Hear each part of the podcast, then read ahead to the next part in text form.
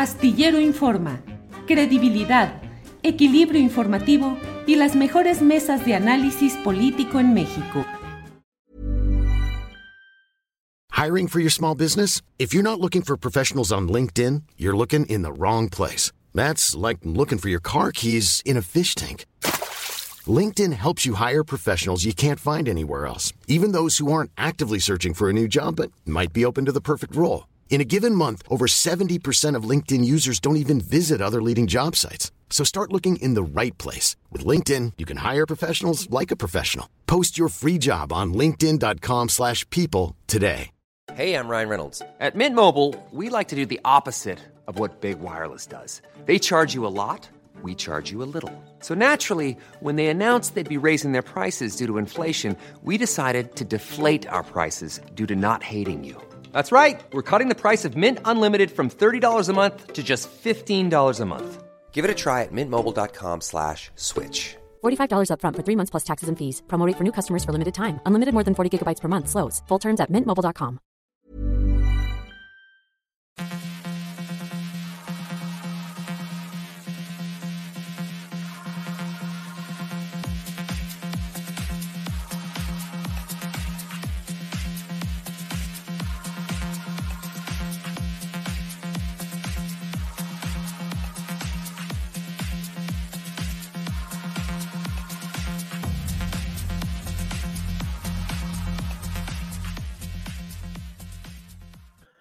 La una de la tarde, la una de la tarde en punto y ya estamos en Astillero Informa. Muchas gracias por acompañarnos en este proyecto que le lleva información, análisis, debate, lo más relevante de cada día en este espacio de una a tres de la tarde. Bueno, nos pasamos un poquito qué es lo que va a suceder en este día, en el cual vamos a rebasar algunos minutos para llevarle una información muy especial. Le pido que esté atento, atenta a lo que vamos a dar a conocer después de las 3 de la tarde respecto a lo que sucede en Atitalaquia, Hidalgo, donde hay pues actos eh, de amedrentamiento contra activistas en contra de la instalación de un, un basurero de residuos tóxicos en esa población de Hidalgo. Por favor, estemos atentos y después de las 3 de la tarde tendremos una entrevista especial sobre este asunto. Iniciamos el programa, como siempre, con eh, el análisis y con directo sobre asuntos muy interesantes de lo que está sucediendo en nuestro México, en nuestro continente. Voy a hablar en unos segunditos más con uh, eh, Fernando Buenavad. Él es filósofo y director del Instituto de Cultura y Comunicación y del Centro Sean McBride de la Universidad Nacional de Lanús. Eh, es un hombre dedicado a la reflexión, al análisis de los fenómenos de la comunicación. En fin, es un gusto hablar y recibir hoy al doctor Fernando Buenavad. Fernando, buenas tardes. Julio, un gusto enorme saludarte, como siempre. Eh, esto para, para pensar juntos lo que está pasando en el continente. Así es, Fernando. Leí en la jornada y en otros medios de varios países un artículo tuyo titulado Semiótica de la extrema derecha. Dices de entrada, están usurpando todas las formas del repudio y la queja sociales. Cada palabra que articula la ultraderecha en forma de campaña política o ideario justiciero, entre comillas justiciero, es una emboscada ideológica nutrida principalmente por operaciones de usurpación simbólica. Eh, ¿Qué nos puedes decir más sobre este tema interesante? ¿Cómo explicar todo esto que planteas de una manera tan clara y directa, Fernando? Pues es un trabajo de observación que venimos haciendo en el Instituto de Cultura y Comunicación desde Argentina, pero no solamente en Argentina, con, con la ayuda de referentes compañeros que hacen trabajos similares de investigación semiótica y recorriendo el planeta, Julio. Eh, vemos y destaca en la, en la construcción del discurso de la ultraderecha un conjunto de metodologías que son, por cierto, no nuevas, pero, pero por cierto sí eh, especialmente eh, destacables hoy por hoy, en la medida en que eh, la ultraderecha se ha propuesto generar una especie de manto de confusión generalizado en el planeta y donde vemos episodios muy contradictorios y eso nos ha llamado mucho la atención. Eh, el recorrido abarca, por ejemplo, el escenario de Ucrania, donde personajes que caracterizados desde décadas atrás como, como voceros del nazifascismo, resulta que levantan banderas de, justicia social, a ratos parecerían las banderas más distintivas de los movimientos de izquierda, eh, denuncias y protestas eh, que hablan de, un nivel de hartazgo frente al sistema dominante o predominante y, eh, además con eso la, convocatoria a, a, movilizaciones de medios alternativos, les llaman también, o comunitarios, que algunas veces de manera ingenua, otras de manera muy planificada, muy ordenada, están, están produciendo este fenómeno y este, este digamos, eh, procedimiento de, confusión semántica. Em, quiere decir que parecería que a veces la extrema derecha toma posiciones eh, discursivas, fundamentalmente discursivas, que, parecen estar alimentándose de la frustración, del resentimiento, de la postergación, de los malestares sociales más profundos. Em, esto incluye, por supuesto, el problema mundial del hambre, esto incluye necesariamente el problema planetario de la pobreza, que cada día se hace más, más dramático y cada día se hace más inexplicable en términos de, pues, de las comparaciones este, dramáticas que tenemos, mientras mientras el problema del hambre y la pobreza en el planeta tiene cifras y, tiene territorialidad muy clara, pues, y, no se invierte en eso y no hay desarrollo eh, eh, político ni, ni, siquiera instrumental para, para resolver el problema, mientras eso ocurre, pues se gastan fortunas eh, en, escenarios bélicos precisamente como el de Ucrania, ¿no? y también, pues, lo, lo, lo, revisamos y lo estudiamos en América Latina, donde vemos cómo surgen con estrategias mediáticas, eh, algunos referentes de la ultraderecha, que eso parecen adalides, adalides este, justicieros de la, de la historia más triste de la humanidad, cuando por otro lado sabemos que son voceros y que son personajes financiados justamente por la derecha y por la extrema derecha. Un caso hoy por hoy paradigmático es el caso de un personaje eh, eh, en Argentina de apellido Milei, que haciendo uso de las tradiciones histriónicas del fascismo, haciendo uso de las, este, digamos, de los clichés o de los estereotipos narrativos de, del nazifascismo, pues se presenta por todos los medios vociferando con un histrionismo de la exasperación que, llama la, la, atención poderosamente porque se los ve irritados ante las ante los problemas que ellos mismos ocasionan. Eh, vociferan frente al problema del endeudamiento, particularmente el de Argentina, vociferan contra el, la, repito, la pobreza, contra la inflación, que hoy por hoy es, un, es una calamidad que recorre el planeta entero, y como si ellos hubiesen llegado de Saturno, de Júpiter, como si no fuesen ellos incluso corresponsables de, de este conjunto de canalladas que sufre la, la, humanidad hoy por hoy. Y, y, cómo va a parar eso a las, digamos, al, al, panorama mediático mundial y regional y, y, nacional? Pues me parece que es un tema que debe preocuparnos a todos, que debe estar en la agenda de, de los frentes políticos más diversos, porque eh, están ganando posiciones muy significativas. Este personaje del que te refiero, argentino, por ejemplo, hasta hace muy pocos meses, pues era un, hombre que vociferaba por los canales de televisión.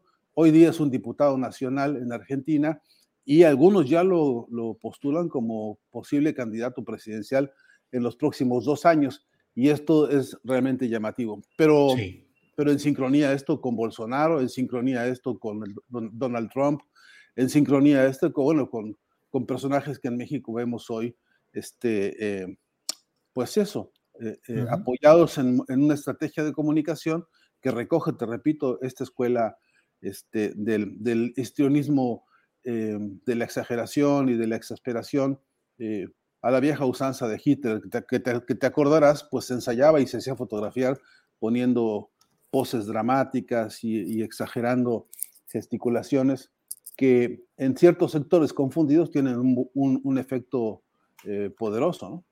Sí, Fernando Buenavad, justamente leyendo tu artículo y viendo la realidad mexicana, es eh, por lo cual eh, pensamos de la pertinencia de pedirte tu opinión y tu comentario, porque justamente México está viviendo una etapa en ese contexto que tú señalas. Hay una lucha por una izquierda en diferentes grados y con diferentes matices, pero llegada al poder en México. Y justo en esta etapa en la cual se avecina ya la sucesión presidencial adelantada y muy vertiginosa, pero hoy hay personajes de derecha y de ultraderecha que con ese histrionismo y con esa desesperación escénica eh, pretenden enarbolar o defender o asumir la bandera de eh, el combate a lo mismo que ellos causaron y de lo que se beneficiaron en el pasado político inmediato. Y esto tiene su importancia, creo yo, a pesar del gran volumen de popularidad que tiene el presidente de México, del gran volumen de votos con el que llegó al poder, pero a mí me parece que es importante que tendamos la vista en México personajes como Lili Telles, llegada por Morena, y luego con la furia del converso, eh, dedicada a rebatir y a eh, escenas estridentes y escandalosas. Gabriel Cuadri, otro personaje inexplicable si no fuese en esta descomposición eh, de la propia derecha y de la ultraderecha. Pero eh, en México estamos viendo esa parte. ¿Qué tanto estas campañas de histrionismo y de exageración y de desmemoria pueden ir afectando a los gobiernos progresistas en Latinoamérica, en particular en México, Fernando? Pues pueden crear mucho daño. Eh, lo hemos visto, ¿no? Eh, eh, en, escenarios, em, pues con, todos los matices y con todas las, em, las precauciones que hay que tener, porque por cierto hay que, hay que trabajar las casuísticas con cuidado, ¿no?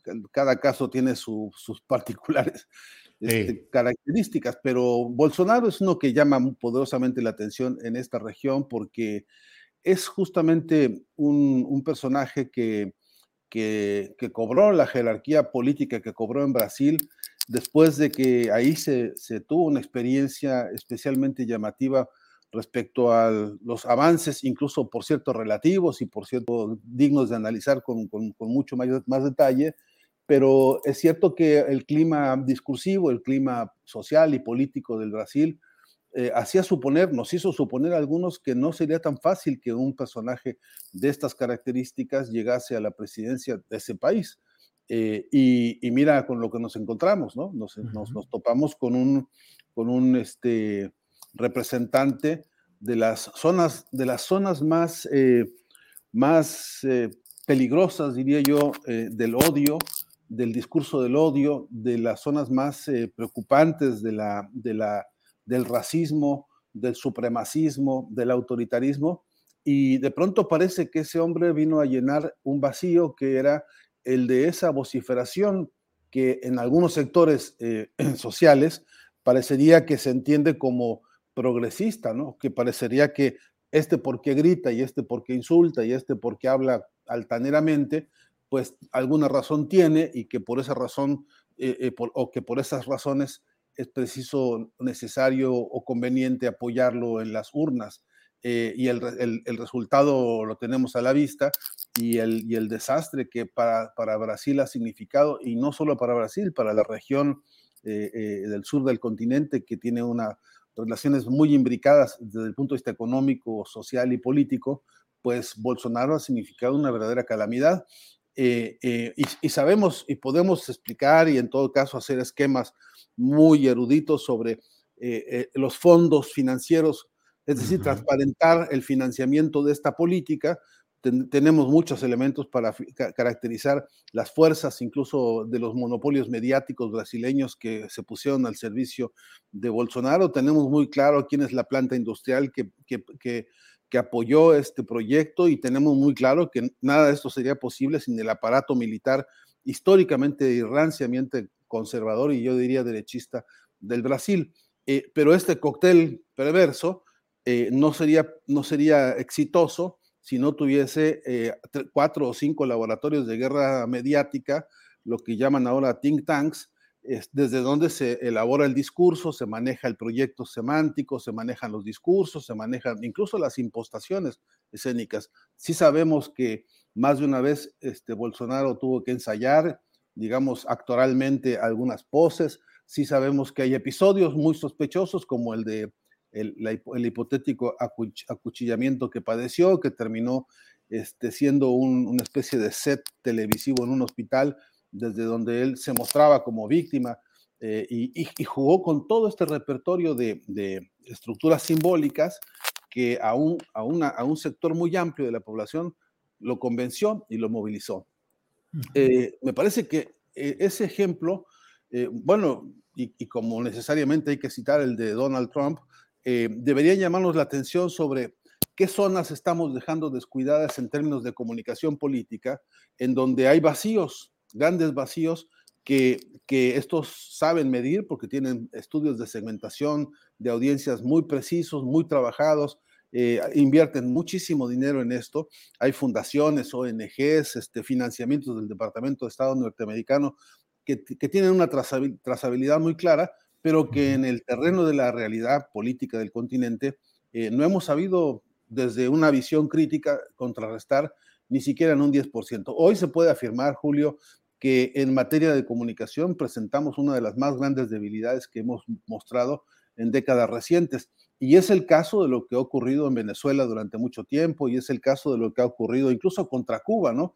Ahora mismo con movimientos internos en Cuba que han manipulado fibras simbólicas muy sensibles de la historia misma reciente de ese país y que, y que justamente esos laboratorios mediáticos este, eh, o semióticos han sabido trabajar para golpear desde fibras eh, profundas eh, a sectores que, que, han mostrado eso, debilidades frente a la, a la ofensiva comunicacional está en marcha. Y, y, justo, y por eso creo que es la, la hora, es momento de, digamos, de urgencia hoy en, en, México y en América Latina, porque eh, jugando con alguna metáfora, hoy, hoy, hoy yo publicaba en, en, mi cuenta de Twitter el horóscopo mediático, ¿no? Que ya se puede empezar a escribir para los próximos dos años en toda la región, eh, para México, tanto como para Argentina y para Brasil.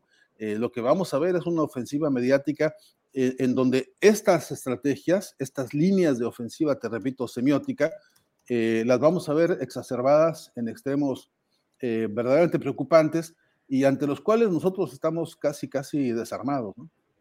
Casi, casi desarmados, Fernando. Eh, ¿Por qué la izquierda no ha podido construir eficaces medios de comunicación y formas eh, alternativas a los grandes medios de comunicación?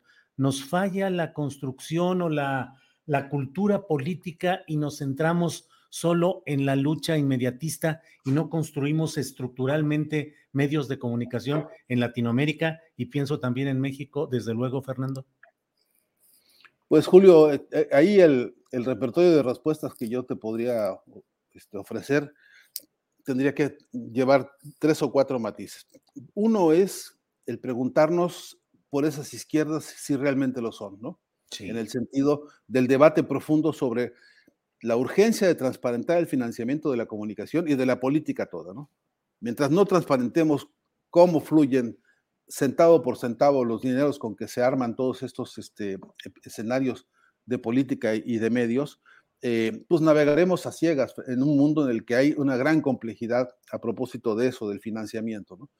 El otro punto es que hay, una, hay unas izquierdas que en realidad son reformistas y en la medida en que el reformismo más o menos bien intencionado no entra a la discusión profunda sobre la devolución del habla a los pueblos, sobre la urgencia de que las voces, lo que decía el informe McBride, ¿no? Un solo mundo, voces múltiples. Y esas voces múltiples no han encontrado plataformas en esas izquierdas ni en esos reformismos. Y entonces lo que vemos es, en un sector de ese reformismo, eh, personajes que interpretan el problema comunicacional con las reglas del enemigo, que incluso cuando tú interpelas a yo he podido hacerlo, Julio, y te lo, y te lo, y lo comparto, pues, porque es parte de las investigaciones que hacemos, es, por ejemplo, cuál es la base bibliográfica, las fuentes literarias, las fuentes académicas o las corrientes teórico-metodológicas de donde se alimentan los referentes comunicacionales en, América Latina hoy. específicamente en el, progresismo, y te llevas la, sorpresa de que casi todos se han leído y se han aprendido a veces dogmáticamente la escuela norteamericana o la escuela europea, que siguen conceptuando la comunicación como una mercancía y no como debería ser, como un derecho social inalienable eh, y, como una responsabilidad política de primerísimo orden. hoy, al, extremo, Julio, de que hoy nosotros revisamos los programas políticos de los distintos partidos de América Latina tenemos casi la totalidad, y no puedo presumir de, a conocerlos todos, pero también de aquel, aquella organización política que tiene algún ideario que justifica su organización, sus proyectos, sus planes políticos. Hemos revisado con, con detalle eh, estos documentos y no aparece la comunicación como agenda prioritaria de su, de su debate, ni siquiera programático y, y muchísimo menos con un diseño estratégico a, nivel abierto, social y, mucho menos internacionalista en materia de comunicación. Eso representa un gran atraso, porque si hoy por hoy, visto lo que está visto en materia de la guerra mediática mundial que estamos presenciando todos, si esto no es hoy parte obligada de la agenda política de los distintos frentes llamados de izquierda o progresistas eh, o como se llamen, si esto no está ocurriendo, entonces lo que me parece es que estamos dejando un vacío enorme en el cual no discutimos lo que tendremos que discutir, que es, uno, qué estrategia política deben darse los estados, las izquierdas o los progresismos que llegan a, gobernar, a gestionar lo que se supone son transformaciones importantes, históricas, paradigmáticas para los pueblos, y si en esto no hay un programa de comunicación transformadora, lo que es verdad es que tenemos un vacío, y todo vacío que dejas en política vendrán a llenártelo ellos con su discurso o con sus estrategias muy pensadas y muy financiadas. Y por otro lado, es que tampoco tenemos una gran corriente latinoamericana de pensamiento en comunicación que tenga, digamos, un bastiones teóricos poderosos. Si, si bien es cierto que ha habido experiencias magníficas, como en la, en la experiencia chilena que tanto nos conmovió en México y en toda la región, este, con trabajos como los de Matelart y los de Ariel Dorfman, Dorfman etcétera. Por cierto que de eso no hemos sabido construir una gran corriente de, comunicación transformadora. No hemos sabido eh, eh, capitalizar las experiencias, por ejemplo, de los proyectos revolucionarios en materia de cultura y comunicación de Cuba.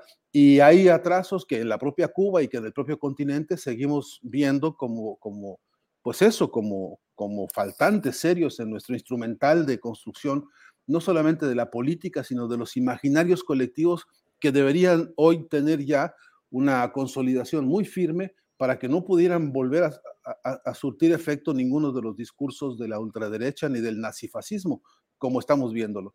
De modo que sí, sí que tenemos faltantes en términos teóricos y metodológicos, pero sobre todo en la instrumentación política, no veo todavía gobiernos que tomen decisiones, eh, digamos, de envergadura eh, nacional e internacional en la que eh, las tareas de comunicación pasen a ser eso, agenda política central en el debate, digamos, abierto y, en la especificidad de la instrumentalidad, ¿no? Porque por cierto, hay que decirlo, uno de los más nítidos espacios de demostración de nuestras debilidades es el campo de la tecnología. Y nosotros, en ese sentido, en América Latina, no fabricamos ni un solo tornillo de los, de los que se usan para los instrumentos de comunicación, ni en computadoras, ni en cámaras fotográficas, ni de video, etcétera, ni de telefonía celular. De modo que en la medida en que tengamos una dependencia tecnológica tan gravemente este, eh, marcada, en la medida en que no seamos capaces de desarrollar el sistema de Internet del sur de los, de los, de los pueblos, un, sistema de tecnología que permita eh, no pasar por los servidores de los yanquis toda vez que uno quiere mandar un mensaje, o en la medida en que necesitamos caracterizar la problemática regional con las necesidades de comunicación regionales, entre ellas, Julio, las grandes, importantes diversidades culturales de nuestro continente, que por cierto no están expresadas en casi ningún lado, ¿no? Eh, las voces de los pueblos originarios de todo el continente no son hoy eh, voces que tengan un énfasis claro sobre el modelo político que se está siguiendo. Eh, en fin, son faltantes y debilidades que comienzan por ser incluso filosóficas y luego en la práctica se expresan de manera hasta totalmente contradictoria. He, tenido debates en los cuales algunos funcionarios me han dicho, pero ¿cuál es el problema de la comunicación si los presidentes tienen aceptación social, popular. Es decir, miden la estrategia política de un presidente progresista como si se tratara de una mercancía. Y eso es un déficit realmente preocupante, ¿no? Fernando, como mexicano, pero ciudadano del mundo, a pesar de la distancia geográfica, pues de donde laboras y donde te estás eh, desarrollando, desde mi punto de vista, de manera muy eh, interesante y muy fructífera en términos de análisis y de producción de, contenidos y de ensayos.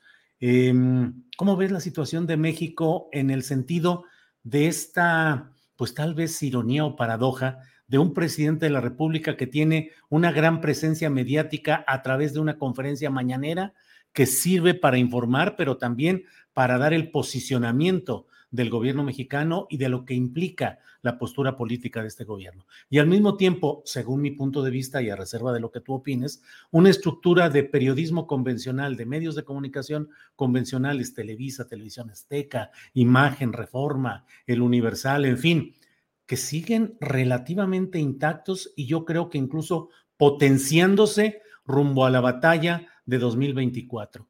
Eh, ¿En qué situación estamos en esa batalla de narrativas y de ganar la agenda y la discusión públicas, Fernando, en México? Bueno, eh, yo creo que, sería impensable esto que tú dices, Julio, de la, inmensa y realmente inédita em, aceptación que tiene el presidente López Obrador hoy por hoy después de, tan, de los años que lleva cursado su, gestión, eh, no me imagino casi ningún otro presidente en, muchos países que, que, logre semejante cosa. Este, y esto ya de suyo es llamativo y, tiene que estudiarse con mucha seriedad. Yo mismo me he ocupado de hacer algunos análisis sobre este, esta herramienta potente que se llama la mañanera y que, y que creo que se convirtió en una escuela de formación política muy importante en el país que le ha ofrecido a muchos mexicanos por primera vez un espacio para, para eso, para politizar el discurso, para politizar su propia realidad, para repolitizarse a sí mismos y, este, y entender la disputa en, los términos en que los plantea el presidente López Obrador. Me refiero a la disputa por el sentido, entre otras muchas. Eh, específicamente en esta batalla de todos los días, que es explicar lo que significa para unos tomar decisiones presupuestales, estratégicas, políticas, tecnológicas, etcétera, y lo que significa para un proyecto como el, de, como el del presidente y de Morena, ¿no? Que a veces no, no veo que coincidan mucho.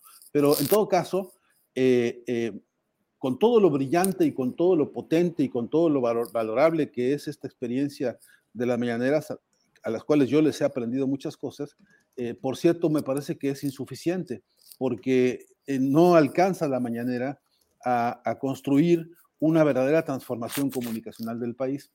Eh, porque alguna vez escuché al, presidente Fidel Castro decir una revolución de un solo hombre, pues simplemente no, no, no, funciona. Y yo creo que una revolución comunicacional de un solo ejercicio o de una sola perspectiva o de un solo experimento como este, que ha sido tan exitoso, no le alcanza a México para convertirse en verdaderamente una transformación paradigmática del país, porque no le alcanza ni el tiempo, ni las fuerzas, ni las voces, ni las estrategias a esta, a esta alternativa. Eh, cuando tú piensas en cuántos sectores indígenas, campesinos, obreros de México sencillamente nunca pasan por la agenda de la mañanera, ¿no? Eh, si, tú te, te, percatas de que eh, la, la, la, concentración monopólica de medios en el país lo que ha hecho es incluso ayudar a la unidad de un modelo político que hoy eh, está eh, atendiendo a la ecuación que es eh, ya no solamente un grupo industrial que, que, se, que, se, que, cohabita con una, un, un, conjunto de monopolios mediáticos, sino que ahora hay monopolios mediáticos que están liderando incluso la producción de sentido, la producción de discurso político, y entonces tienes, este, bueno, experiencias tan patéticas como la de Loret de Mola o la del propio hombre este que siendo eh, o, figurando como payaso en la pantalla, de pronto lo que hace es convertir al discurso político en payasesco, cosa que, por cierto, distinto a lo, a lo que a algunos podría parecerles muy simpático, a la larga tiene un saldo político, cultural e histórico muy costoso y muy lamentable.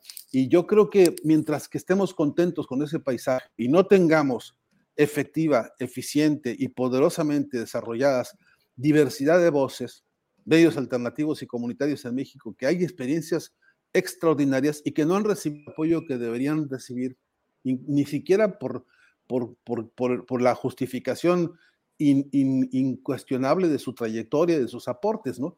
Hay, hay, bueno, no me voy a poder hacer ahora un, un inventario detallado, pero sí que podríamos tener en la mesa rápidamente 20 o 30 casos de grandes, importantes luchas comunicacionales en el país que son señeras, que son históricas y que claves definitivas. Una que, que, me permito destacar, porque creo que es una de las más acabadas y más importantes, es la experiencia de la, de la, de la Asamblea Popular de los Pueblos de Oaxaca, que un día, en estado de, de doble poder, en lucha de huelga de trabajadores de la educación, con, con, con, con un acuerdo de asambleas populares en la propia ciudad de Oaxaca, decidió tomar la radio universidad y, esa, y esa decisión política, a mi entender, nos educa a todos y nos enseña que el camino es ese, esa, tú, tú te acordarás que la radio, eh, los que hemos vivido en Oaxaca alguna vez lo, lo vivimos, lo, lo, lo, sentimos, era una radio, la radio de la Universidad Benito Juárez de Oaxaca, este, transmitía como, como la de San Luis Potosí, ¿no?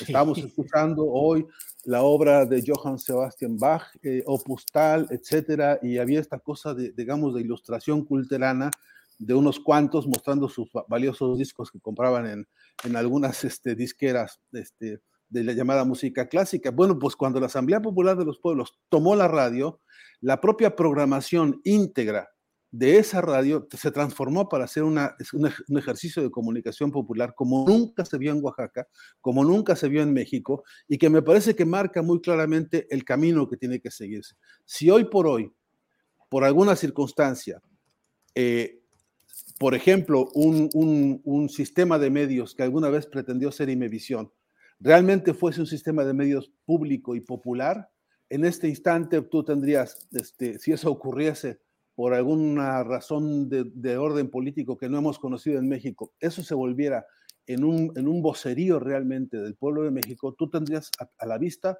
una experiencia de comunicación inédita para el país. Eh, eso no quiere decir que, necesariamente tendrías una experiencia de gran calidad comunicacional en el sentido en que algunos entienden la gran calidad comunicacional, pero lo que sí tendrías ante ti sería, al menos en esa perspectiva, una transformación profunda. Y, ahí entonces, ahí entonces se podría crear un caldo de cultivo potente para la producción de sentido nuevo en la política de México.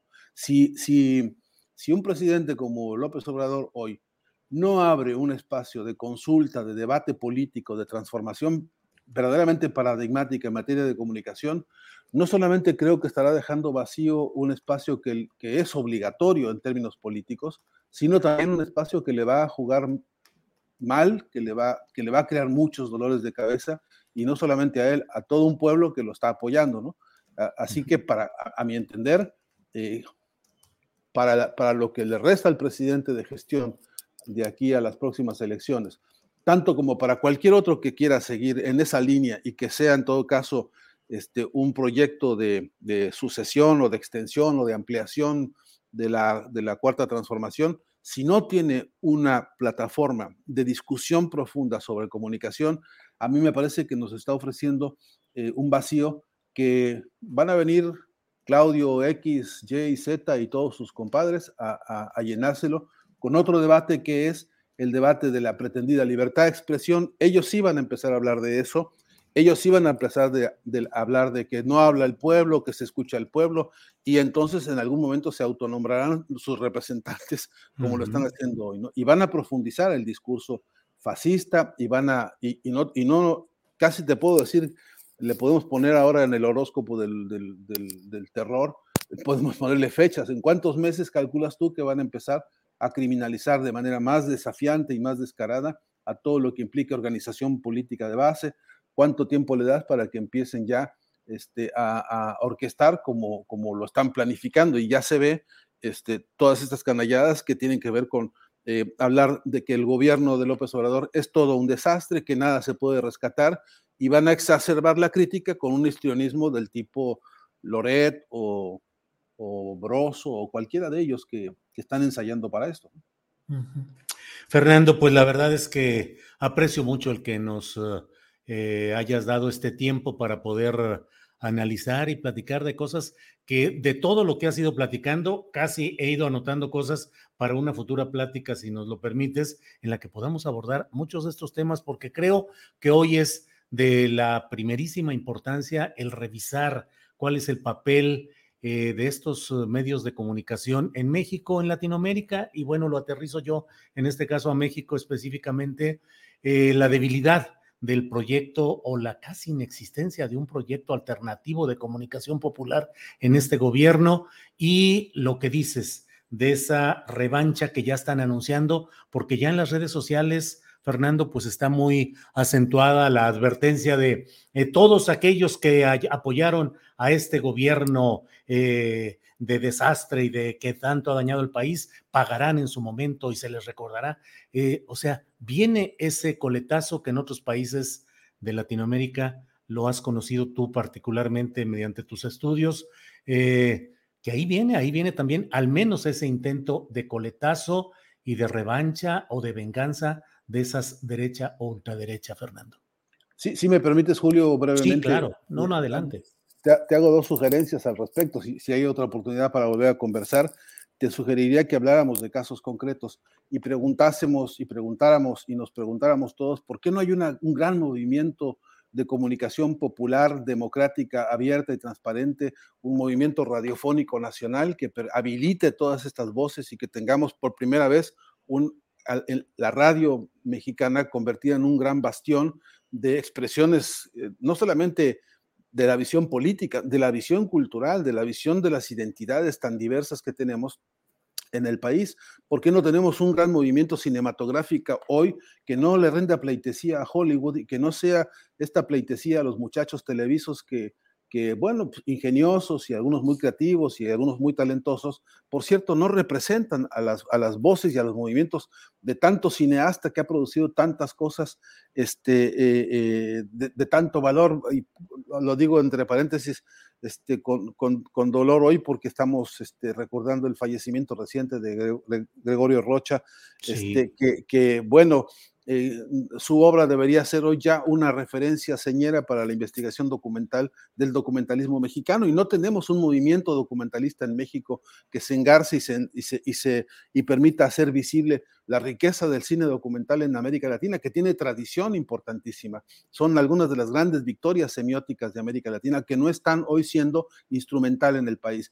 Y qué decir de la televisión, ¿no? Porque durante años el canal 6 de julio ha dado la vuelta este, por, por, unos espacios en los que o la indiferencia de algunos o el desconocimiento de otros, eso debería ser uno de los tantos bastiones cruciales de la, de la, de la comunicación mexicana que hoy estamos requiriendo. Y, y una alianza nacional de tuiteros, facebookeros, eh, tiktokeros, etcétera, que con un proyecto, con un plan de comunicación verdaderamente popular, orquestado por una dirección incluso de Estado, de gobierno o, de, como fuese este, posible, nos diera eso, esto, la, posibilidad de ver un escenario, Julio, en donde estos casos, estas casuísticas, nos, este, nos ayudaran a, a, comprender con, con, quizá con mayor aproximación el peligro que representa no atender esta necesidad histórica de, un proyecto de comunicación transformadora para México. Y, y, qué te digo de las grandes importantes editoriales alternativas, que existen muchas con obras espléndidas y que nadie conoce y que muy poco a poco y de manera muy espasmódica algunas veces se dan a conocer. Ahora porque Paco Ignacio se pone las pilas y hace cosas al respecto, pero por, de lo, por lo demás, este, eh, cuánta producción teórica en el país que está ahí guardada en un cajón, este, cuántas iniciativas importantes de compañeros locutores que tienen proyectos de construcción narrativa importantísimas para, para narrar de manera distinta hasta el fútbol, ¿no? Para narrar de manera distinta, sin los gritos, sin las, sin las, sin las payasadas este, eh, también histriónicas de los locutores de Televisa y de todos los que aprendieron de esa escuela. Este, eh, vaya, Julio, hay un, hay todo un proyecto de expresión colectiva en el país que no encuentra libertad, que no ha sido liberado. Estoy hablando de la liberación de la expresión, de la libertad de la expresión, que atienda a, las urgencias que el país tiene. y, mucho menos a las riquezas que el país tiene en, estos ámbitos. De modo que si alguna vez hay otra oportunidad, este, sería, me parece interesante, acercarse a, algunos de estos este, escenarios o casuísticas eh, para, para incluso hacernos, hacerme entender yo un poco mejor este, en estas preocupaciones y trabajos que estamos desarrollando. Fernando, claro que con mucho gusto nos ponemos de acuerdo para ver si la semana que entra, en 15 días, cuando tú puedas, nos ponemos de acuerdo y hacemos ese análisis con este tiempo, con este espacio, que bueno, te agradecemos mucho, ya casi son 40 minutos de una plática muy interesante, muy esclarecedora y comparto muchos de los puntos de preocupación y de análisis que has expresado. Como siempre, con mucho afecto, lo sabes, Fernando, gracias por esta ocasión y seguimos en contacto a reserva de lo que desees agregar, Fernando. Pues nada más un gran abrazo, Julio, de tantos años de conocernos, este, eh, un abrazo firme, siempre fraterno. Este, nos unen mucho más que algunos micrófonos algunas veces, así que te mando un gran abrazo siempre. ¿eh? Así es. Fernando, muchas gracias y seguiremos en contacto. Hasta luego. Gracias. Bueno, bueno, bueno, todo realmente me parece que en este momento que estamos viviendo en México, en Latinoamérica en general, particularmente en México, es muy importante y relevante lo que nos dice Fernando Buenavad, que es un hombre dedicado al estudio de la comunicación, ha asesorado diferentes gobiernos progresistas, ha estado atento a lo que sucede ahí, un mexicano de gran valía, doctor en filosofía, eh, y bueno, pues vamos a, tener pronto la oportunidad de volver a platicar con él. Hay mucha información que se nos va. Yo creo que hoy vamos a, hoy los invito a que no nos abandonen después de las 3 de la tarde, porque creo que nos va a quedar material para poder platicar un poquito más allá. Tenemos, ya le he dicho, el tema de Atitalaquia Hidalgo de lo que está pasando ahí con una protesta contra un basurero tóxico, pero Adriana Buentello y un servidor tenemos también información que queremos compartir con ustedes de algunos eh, hechos y declaraciones e información reciente, así es que pues hoy nos vamos a ir un poquito más allá, tres, después de las tres, tal vez tres y media estaremos por ahí con toda esta información. Eh, eh, Maritza Aguado Sierra dice, Coincido, extraordinaria labor de Paco Ignacio Taibo II. Héctor Osorio Lugo dice, muy conocedor Fernando. Connie Holguín dice, extraordinaria charla, espero la siguiente con el doctor en filosofía. Magdalena Navarro Caro dice, excelente invitado Fernando Buen Abad.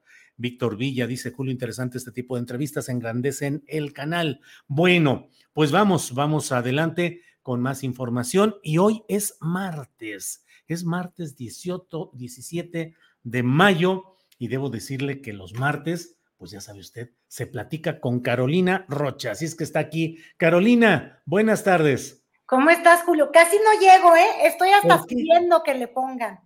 Que ya aquí. ¿Por qué? ¿Te atoraste en el tráfico? ¿Trabajo? ¿Qué onda? Trabajo, venía yo corriendo. Ves que anduve haciendo muchos reportajes de Cuba y ahora ya hice un programa de una hora especial. Espero que veas. Este, ¿Cuándo va a salir?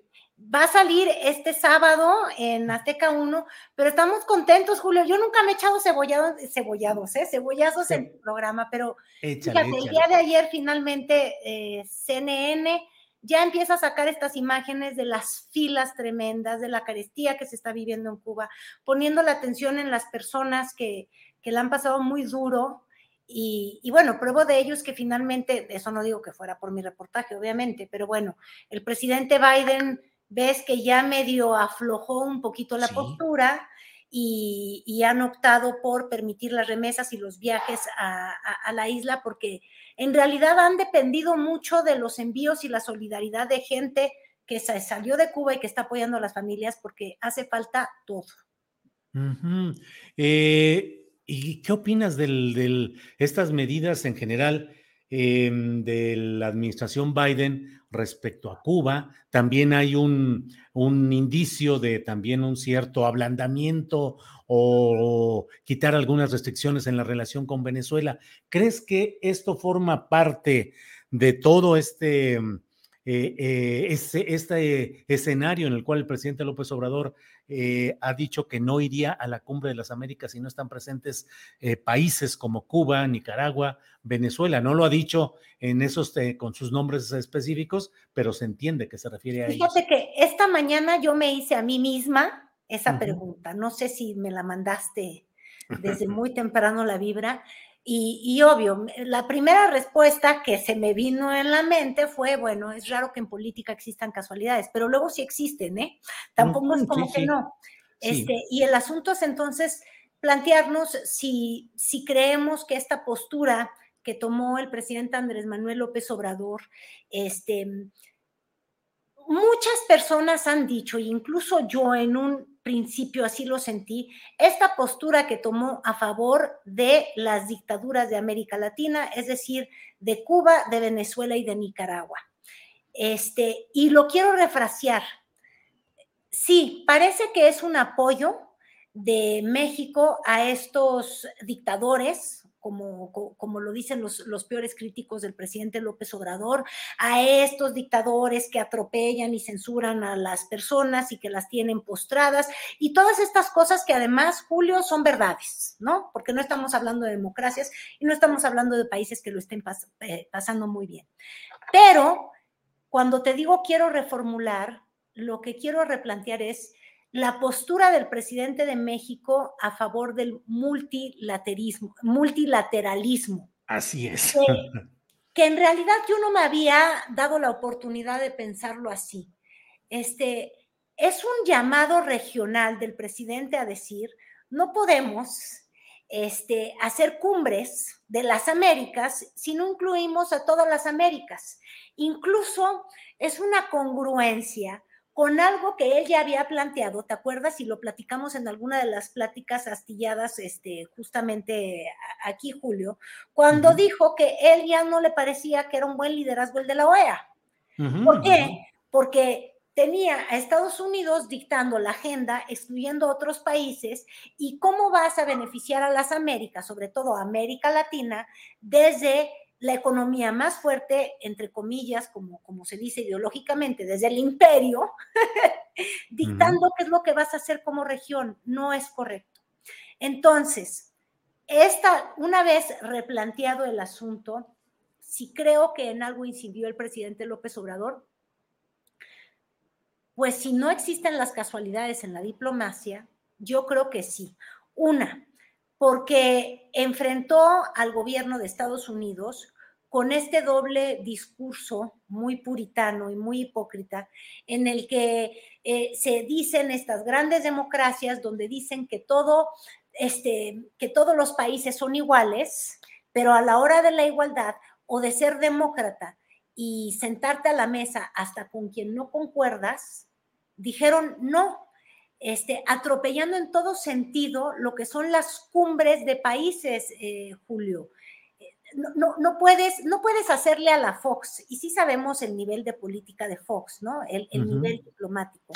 Es el presidente que le dijo a, Fidel Castro, comes y te vas, en, en una invitación que ni siquiera le correspondía. Era un evento que organizaba la ONU en Monterrey y Fox que con esas botas tan grandes tiene todo menos tacto diplomático, desinvita casi casi o le suplica que no le enturbie el entorno, porque Fox sí quería estar de queda bien con los Estados Unidos, él sí quería, ¿cuál fue la expresión horrible que utilizó eh, Trump?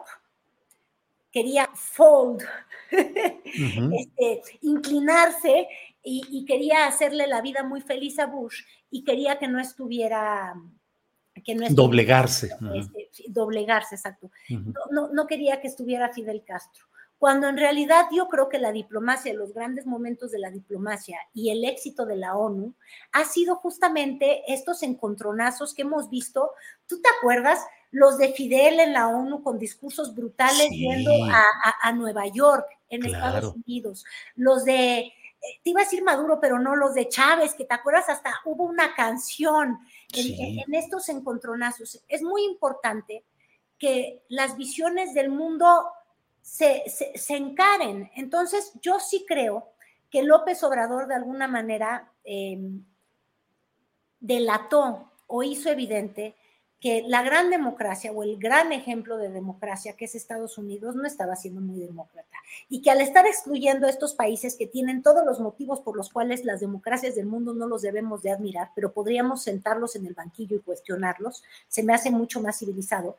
En fin, que, que, su discurso de excluir se parecía mucho eh, incluso a la política rusa. Tú lo estás viendo ahorita, Julio. ¿Qué hizo Putin cuando quiso meterse Finlandia eh, en la OTAN hace este fin de semana? ¿Fue Finlandia o fue Dinamarca? Sí, sí, Finlandia. Finlandia y luego Suecia, sí. Entonces dijo, no, tú no te puedes meter a la OTAN. Eh, y le cortó la luz. Y el conflicto que, estamos viviendo en, en, ¿ves? Es el, el conflicto armado que estamos viviendo justamente en estos momentos tiene que ver por la reticencia de Rusia de que cada vez más países que le rodean se unan a la OTAN. Y fíjate, la OTAN, a diferencia de, lo que estamos viviendo en América Latina, es decir, todavía es más excusable la, la, forma dictatorial en la que actúa Vladimir Putin diciéndole a otros países que son otras soberanías, no te puedes suscribir a la OTAN, porque la OTAN obliga militarmente a los países que están en ese acuerdo. Eh, entonces, de alguna manera yo sí creo que López Obrador exhibió esta doble moral que es muy común de los Estados Unidos, en la que todos somos demócratas, pero déjame no ser muy demócrata, porque si no piensas igual que yo, a ti no te quiero. Donde nos quiere dictar agenda a las naciones de América Latina cuando somos países soberanos y habría que respetarnos, nada más para estar sentados en la mesa, no para pensar igual. Entonces, yo creo que sí, que fíjate, finalmente sí permeó y que aunque mi percepción muy personal es que el presidente López Obrador no tenía por qué comprarse un pleito que no le pertenece, es decir, amén de que te quieres elegir en el, en, el Salvador de, de, los gobiernos de Nicaragua, de Cuba y de Venezuela. Yo no veo nada no, loable en ello. Pero bueno, quizás el cálculo del presidente López Obrador es el juego regional y la importancia en la que está ubicando a México en este bloque, este, intentando recuperar todo lo que se perdió justamente desde la diplomacia, que es la no diplomacia Fox. Oye, Carolina, tú aquí puedes hablar como sabemos de lo que quieras, tú pones los temas y aquí eh, tú eres la que llevas la, la, pauta y la batuta, pero no sé si nos quieras hablar un poco de lo que tuiteaste eh, hace unas horas, que dijiste, hace años realicé reportajes sobre la salud en zonas remotas. Había clínicas de salud sin médicos o con atención una vez por semana. En la Sierra de Puebla la solución, gobernaba Calderón, fue enviar ingenieros agrónomos como si el pobre fuera ganado. Publiqué en el Universal. Como eso, das algún otro tuit en el cual hablas de este tema polémico de los médicos cubanos y su llegada a México. ¿Qué nos eh, comentas, Carolina? Pues es que siento que una vez más, Julio, nos perdemos en el ruido. Parece que hay sinfonías de orquestas en las que vamos a buscar el tema para el cual todos escandalizarnos, desgarrarnos las vestiduras y despotricar este, e, en contra del gobierno del presidente Andrés Manuel López Obrador, porque despotricar está muy bien. No quiere decir que lo que dice el presidente es correcto.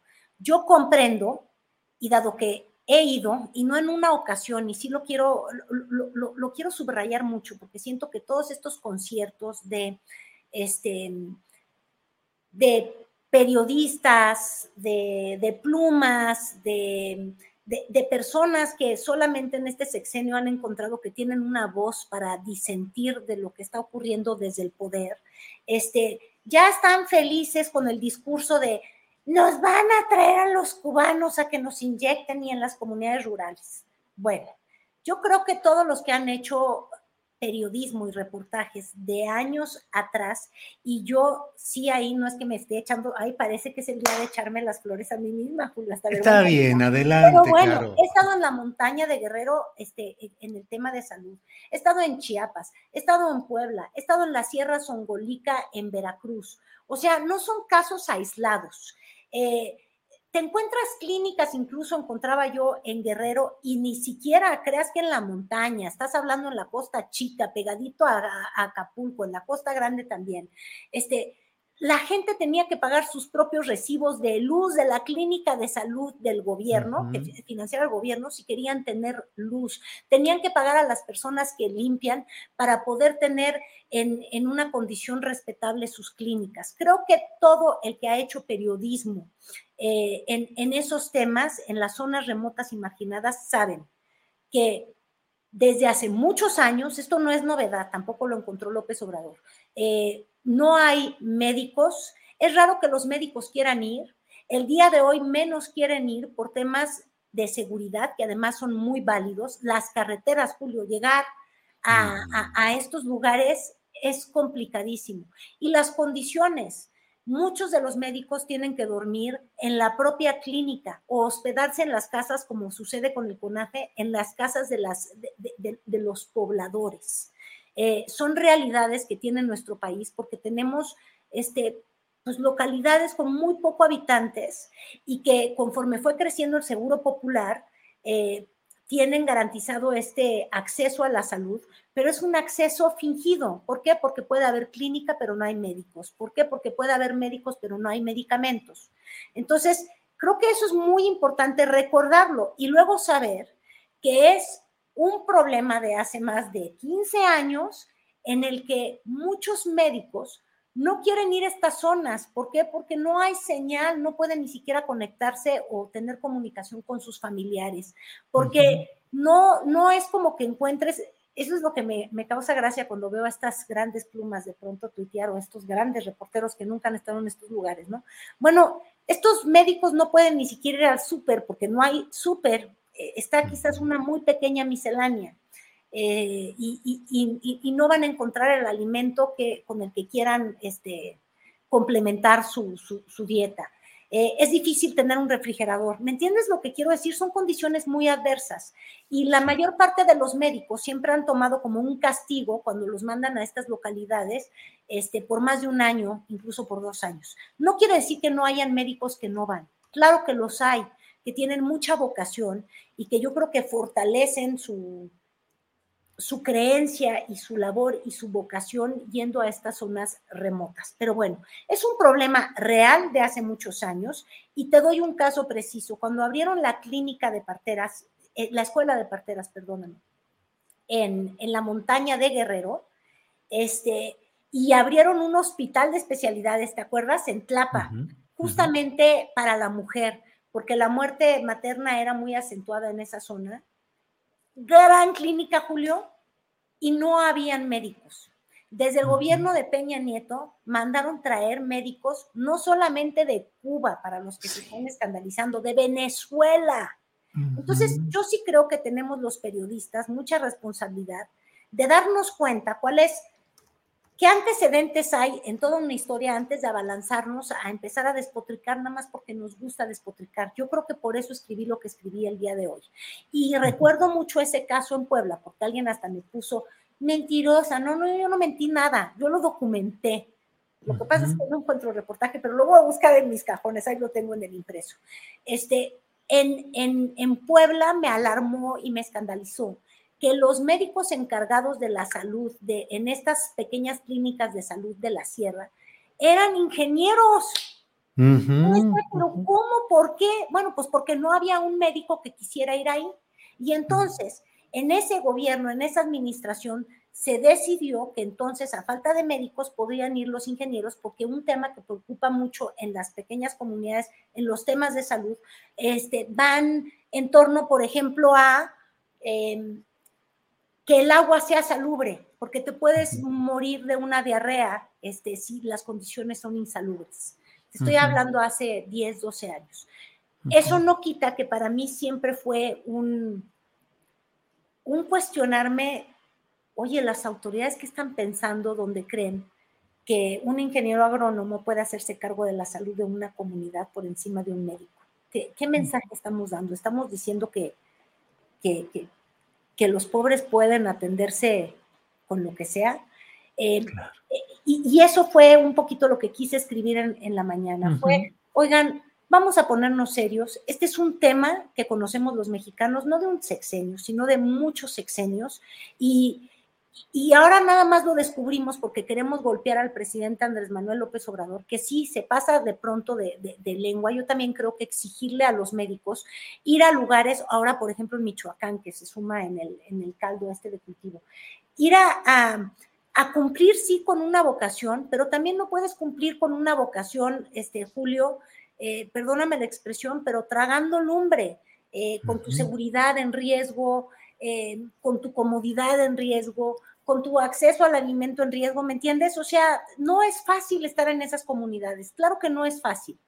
Eh, y yo creo que, pues claro que el Estado tiene la responsabilidad de, ayudar quizás construyendo las casas para los médicos. Es decir, no es solamente llevar una clínica, los tabiques, tienes que llevar eh, la, medicina, el equipamiento tú veías clínicas allá en esas zonas, en, Guerrero, en Chiapas y demás, y, y, ahí a donde atienden a, la mujer para hacerse un, chequeo de, de, ginecólogo, eh, ni siquiera tienen, tienen las instalaciones y la salubridad necesaria. Entonces, tienes que cumplir con una infraestructura que sea, que sea digna.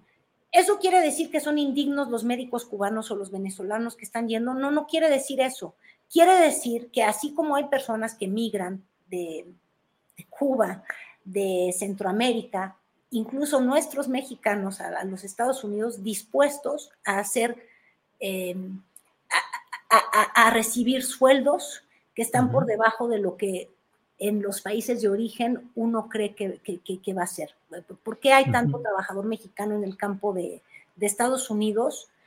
Pues porque las condiciones en México son tan tremendas que están dispuestos a cruzar la frontera arriesgando la vida para llevar un dinero y remesa que le vale más en, en su país. Entonces, ¿qué es lo que está pasando cuando tienes a los médicos cubanos? Pues que efectivamente la están pasando del diablo y es mejor eh, ir a enfrentar estas condiciones tan duras y adversas en México, porque las que están enfrentando en casa son peores. Eso no es posible para nadie. ¿eh? Pues eh, mira lo que son las cosas, Carolina. Hoy nos quedó pendiente el gran tema del futurómetro y de los Presidente. candidatos. ¿Qué tal las porras de fin de semana? No, no, no. a Monreal incluso ya. Monreal le echaron también sus porras. Pero bueno, hablamos de estos temas que son muy relevantes también los que hemos tocado. Y bueno, pues dejamos para la próxima ocasión el darle una revisadita a todo este tema de candidatos, eh, de coros presidenciales y demás cosas, Carolina. Y de barajas, porque ya ves que esto es la baraja. ¿Quién trae la baraja? ¿Cuántos traen en la baraja? El presidente y la oposición, que creo que todavía no les distribuyen cartas, nada más para dejarlo ahí. Sí, los de oposición todavía. No hay mano. no tienen mano. Carolina, como siempre, muchas gracias a reserva de lo que desees agregar. Gracias por esta oportunidad de platicar contigo. Siempre la dicha de estar contigo, Julio. Muchísimas gracias. Igual, Carolina, que estés bien y hasta luego. Gracias. Hasta luego. Bien, pues ha sido este martes y usted sabe que los martes se platica con Carolina Rocha. Muchas gracias por acompañarnos en este segmento con la periodista Carolina Rocha. Eh, yo suelo decir que Carolina debe ser uno de los pocos mexicanos, claro, López Obrador es el que conoce todos los rincones del país y ha visitado una y muchas veces tantos lugares, pero Carolina es una viajera incansable que va con frecuencia a los lugares más difíciles de llegar. Eh, en las pláticas eh, amistosas, yo a veces le digo, ah, Carolina, ¿y cómo le haces para viajar en los retenes de los malosos y en las carreteras tan difíciles? Pero Carolina con su equipo de trabajo eh, ha viajado por muchas partes del país. Bueno, eh, son las dos de la tarde con dos minutos. Déjeme ver, creo que no tenemos nada eh, de, ¿cómo se llama esto? De comercial en este momento. No, así es que, bueno, vamos ya a la mesa de periodistas y para ello están ya listos mis compañeros. Ahí está Arturo Rodríguez. Arturo, buenas tardes. Buenas tardes, Julio. ¿Cómo estás? Qué gusto saludarles. Igualmente, Arturo, muchas gracias. Temoris Greco, buenas tardes. Hola, hola, hola, este, ¿cómo estás, Julio? Qué bueno ver aquí al, jeque Arturo Rodríguez y al querido hermano Arnoldo Cuellar. ¿Qué tal? Jeque, ¿por qué? ¿Por qué le dices jeque a Arturo Temoris? Pues porque, mira, es ya todo. En, primer lugar, es el jeque de, no, de notas sin pauta, ¿no? Ajá. Pero también, o sea, tiene un aspecto que si le colocas bien una, una jefía, que es este eh, pañuelo clásico que, bueno, que hizo muy, muy popular eh, Yasir Arafat, pues sí le da una dignidad eh, eh ¿no? Yo creo que, también hay que reconocerlo. Y ya si indagamos en, en, sus, en, sus, ancestros, seguramente vamos a encontrar un vínculo eh, interesante con Medio Oriente. Entonces, por eso yo digo que es el, eh, nuestro querido jeque Arturo Rodríguez. Fíjate que es chistoso, pero creo que muchos de los eh, pues habitantes del norte del país debemos tener algún tipo de ascendencia seguramente eh, sefardí. Eh, ahora que se abrieron las eh, condiciones estas del, de la nacionalidad española y, la portuguesa. y, la portuguesa, este, hay una demanda tremenda, sobre todo ahí en San Pedro Garza García, para buscar la nacionalidad española este, pues tratando ahí de articular alguna genealogía. Yo creo que este, pues mi genealogía viene de generaciones de eh, trabajo esforzado en las minas y, en el campo agreste, ahí en eh, los llanos de Zacatecas, cultivando frijol, así que este, creo que, creo que eh, si, si tengo algún ascendente de ese tipo, pues no, no era de élite, man. Fíjate, de veras qué ruido y qué movimiento ha habido con esta demanda de miles de personas que están investigando porque alguien, creo que de apellido Treviño, fue el apellido fundacional que le da a muchas personas la posibilidad de invocar ahora eh, la posibilidad de adquirir la ciudadanía española y actualmente están muy centrados en la portuguesa, que por cierto ha establecido que dentro de dos o tres meses cierra su, su temporada o la permisividad que tuvo para dar nacionalidad portuguesa a personas que demuestren genealógicamente su origen sefardí o sefardita. Y eh, ya puso restricciones Portugal, porque en Monterrey había incluso un rabino que estuvo extendiendo porque se necesitaba además la confirmación de alguien de la comunidad israelita que diera constancia de esas cosas. Y hubo un rabino que creo que hasta el bote o lo denunciaron o no sé qué rollo, porque él daba las firmas y sí, usted cómo no, Arturo Rodríguez sí, cómo no, es de origen sefardita, sefardita y vámonos. En fin, mucho ruido. Oye, y hay este, hay una, o sea, esto eh, tal vez la audiencia no lo sabe, pero este es un reconocimiento de, los, de, de, los gobiernos de España y Portugal a las injusticias que se cometieron contra la, población de origen judío que fue expulsada tras la caída de Granada en, 1492. Y, y, los, se, llaman sefaradíes o sefarditas porque en, eh, para ellos eh, España es sefarad. Y hay un, hay un libro muy, muy bonito de Antonio Muñoz Molina que, que se llama Sefarad este, para ellos es, es, una, es mucho de, de nostalgia, de recuerdo de, de, origen. Y el idioma que ellos hablan, o que, bueno, que ya en realidad yo creo que mucha gente lo ha abandonado. A mí me, me tocó en Israel eh, escucharlo hablar y, en, y en, en, China también, pero con una ciudadana de origen francés. Pero eh, este, hablan ladino, sí. que es una forma del castellano antiguo. O sea, conservaron eh, la forma en que el castellano se hablaba en el siglo XV. Eh, el, idioma evolucionó en la península ibérica y luego en las colonias americanas durante siglos, pero ellos lo, conservaron y es muy curioso escucharlos hablar como si uno, como si uno le estuviera leyendo una, una novela antigua.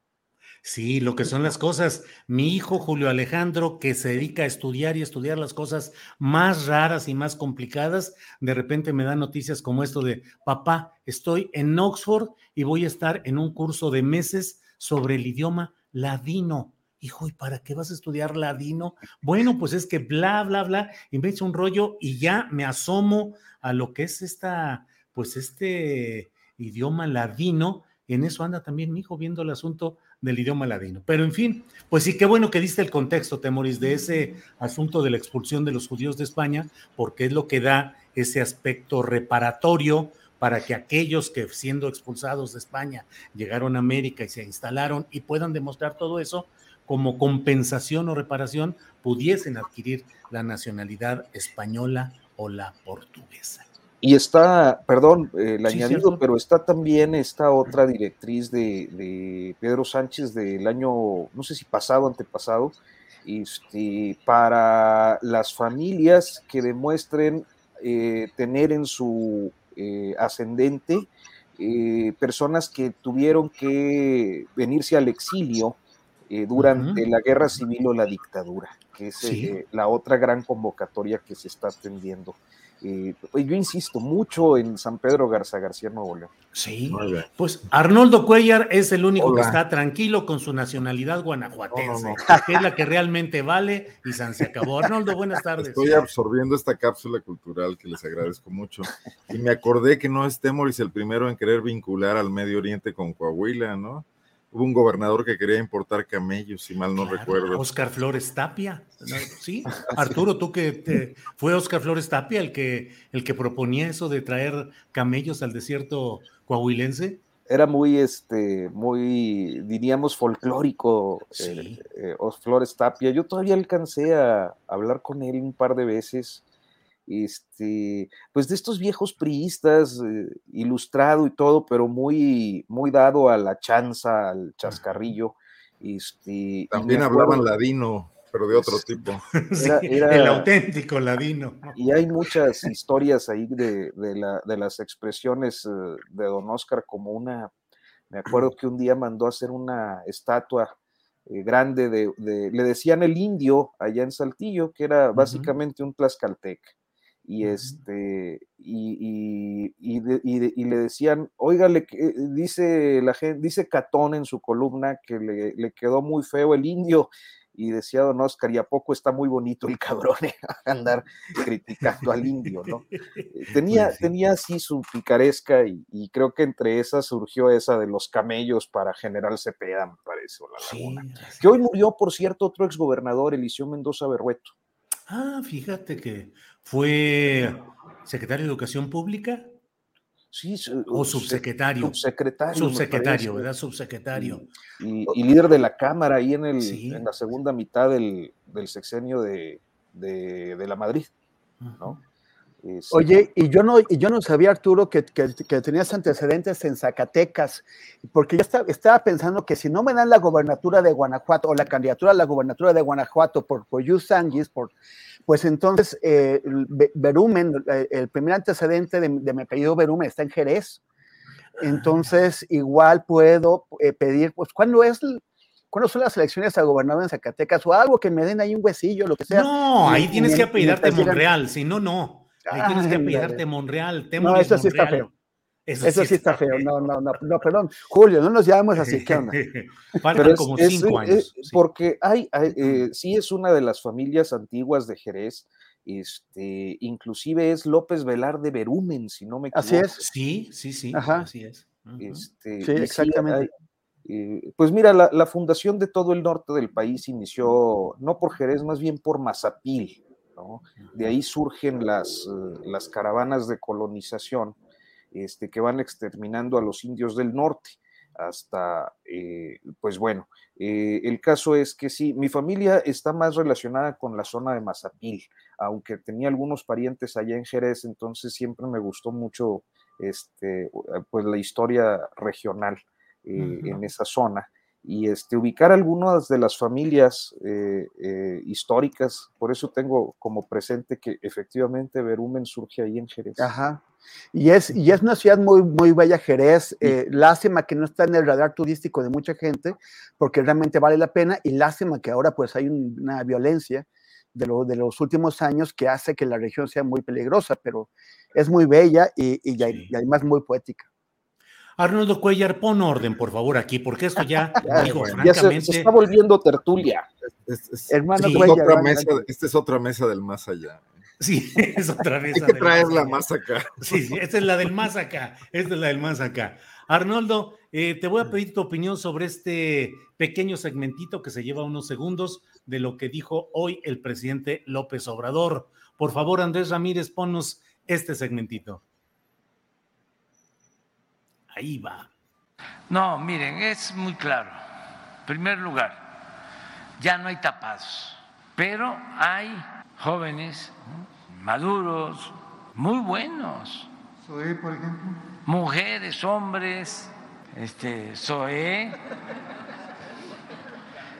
este, también el doctor, este, desde luego Claudia, yo no sé dónde este, dije que ella no era. Yo le pregunté en una conferencia de prensa y dijo, no, no es mi consentida, pero... pero...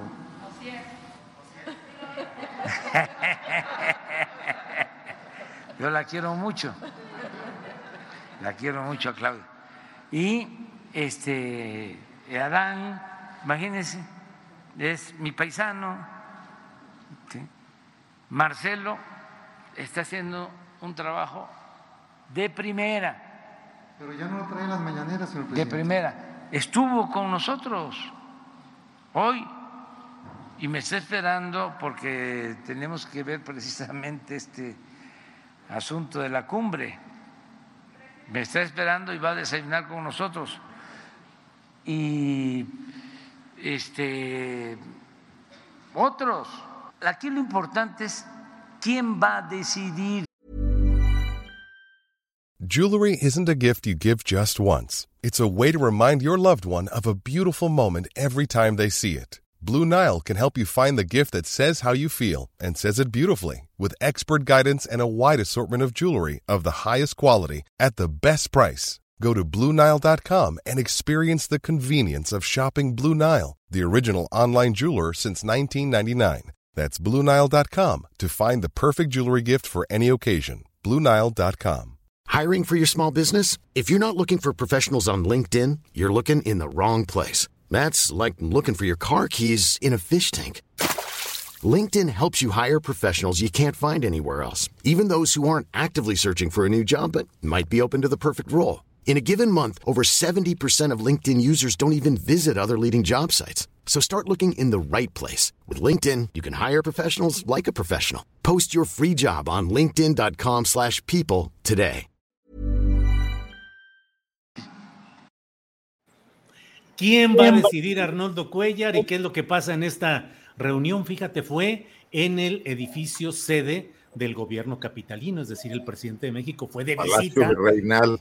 Sí, cruzó para estar en los terrenos de Claudia Sheinbaum, donde se anunció que han bajado mucho los delitos eh, en ciertos rubros en la Ciudad de México. Y se le preguntó si Claudia era la consentida. Y bueno, dijo lo que ya vimos y escuchamos. ¿Qué opinas de todo esto, Arnoldo Cuellar, y el talante del presidente de México? El presidente nos engaña con la verdad. O sea, eh, ¿cuál es la esencia del tapadismo? La esencia del tapadismo es que la sucesión presidencial se maneje desde la silla presidencial, esté en Los Pinos o esté en Palacio de Gobierno, ¿no? Esa es la, esa es la esencia, sea Porfirio Díaz, sea Ruiz Cortines, sea Echeverría. Y yo creo que el presidente está manejando su sucesión desde sus espacios privilegiados, en el manejo del gabinete y en el manejo de la comunicación de su gobierno, que es pues magistral, ah, digo magistral, siempre, siempre comento esto, para sus fines, ¿no? No para los de un país moderno y democrático, que es en lo que deberíamos de convertirnos. Y trae todos los hilos. Yo, yo no veo que el presidente tenga una decisión. Sí tiene la decisión de mantener el poder para eh, su movimiento. Y entonces está viendo quiénes son los que seguirían, continuarían sus, eh, sus, sus fines, su proyecto, su mística, su ética quizás también, y los va a ver y los quiere ver expuestos y los saca a, esa, a esa pasarela permanente, ni siquiera es como aquella que inventó Miguel de la Madrid de mandarlos al PRI a decir un discurso, ¿no? Aquí están todos los días en, en la pasarela. Y entonces mantiene el tema en, en, su, en el seno de su movimiento, en el seno de su gobierno, y le deja muy pocos espacios a la oposición que batalla con el método, con la idea, con el hombre, incluso con el asunto de que su mayor eh, planteamiento político hasta el momento sigue siendo criticar al presidente, o sea, uncidos a ese carro de todas formas, ¿no? Y no proponer ninguna cuestión nueva. Ayer estuvo Enrique de la Madrid en Guanajuato, estuvo en Celaya, lo entrevistó el periódico AM y él y, decía varias cosas interesantes, es, es, un cuate inteligente. Decía, es necesario que México cambie de rumbo. Bueno, no es nada nuevo, ¿no? Era necesario que México cambiara de rumbo en el 2000, era necesario que México cambiara de rumbo en el 2006, etcétera. No se diga, eh, eso es una permanente búsqueda de, de, de, la sociedad política mexicana, la que está preocupada por la cosa pública, que lamentablemente no deja de ser una minoría, la que debate a diario eh, el rumbo de este país, ¿no? Eh, pero ese cambio de rumbo ha sido en todos los momentos parcial y demasiado igual a lo que quería cambiar. Fox era demasiado igual al PRI, eh, Calderón con esta apuesta por, que bueno, vamos a hablar seguramente del tema de, de las 100 mil y más desapariciones, porque eso se suma cada hora. Y el presidente Andrés Manuel López Obrador dentro de todos los cambios que dice su retórica, sigue siendo demasiado igual a aquello que quería cambiar, ¿no? Entonces, yo lo único que opino es, el señor trae todas las cartas y está decidiendo día a día cómo se configura esto y seguramente tiene un solo fin, mantener el poder para, para Morena, para la cuarta transformación o para el López Obradorismo, como quiera que esto se llame, y ahí es donde todos tienen que aplicarse. Gracias. Sí, Arnoldo Cuellar, gracias. Arturo Rodríguez, ¿qué opinas? Em, digamos que la nota o el título de varios eh, portales es eh, ya no hay tapadismo, dice López Obrador, se acabó el, tapadismo. ¿Se acabó o solo está cambiando de forma? O en el fondo, en el fondo es lo mismo eh, un tapadismo de antaño y una forma distinta de tapadismo en la actualidad. Tapadismo, como dice Arnoldo, engañando con la verdad, poniendo por delante a todo mundo, pero a fin de cuentas el poder sigue centrado en la silla presidencial, Arturo.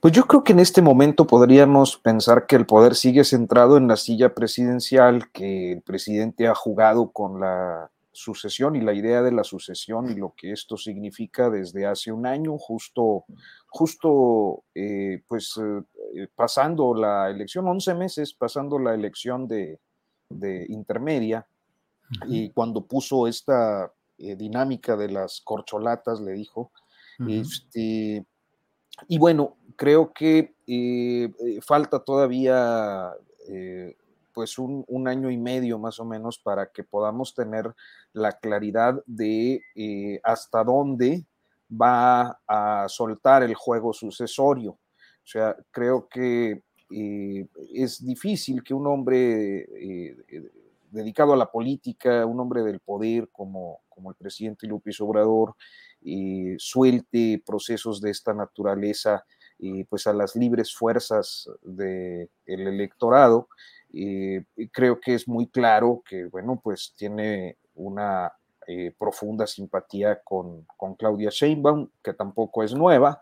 y bueno, eh, eso eh, el día de hoy pues nos coloca otra vez eh, en la dinámica de hablar y de interpretar este asunto que siento a veces como un déjà vu porque va y viene en, en la discusión pública.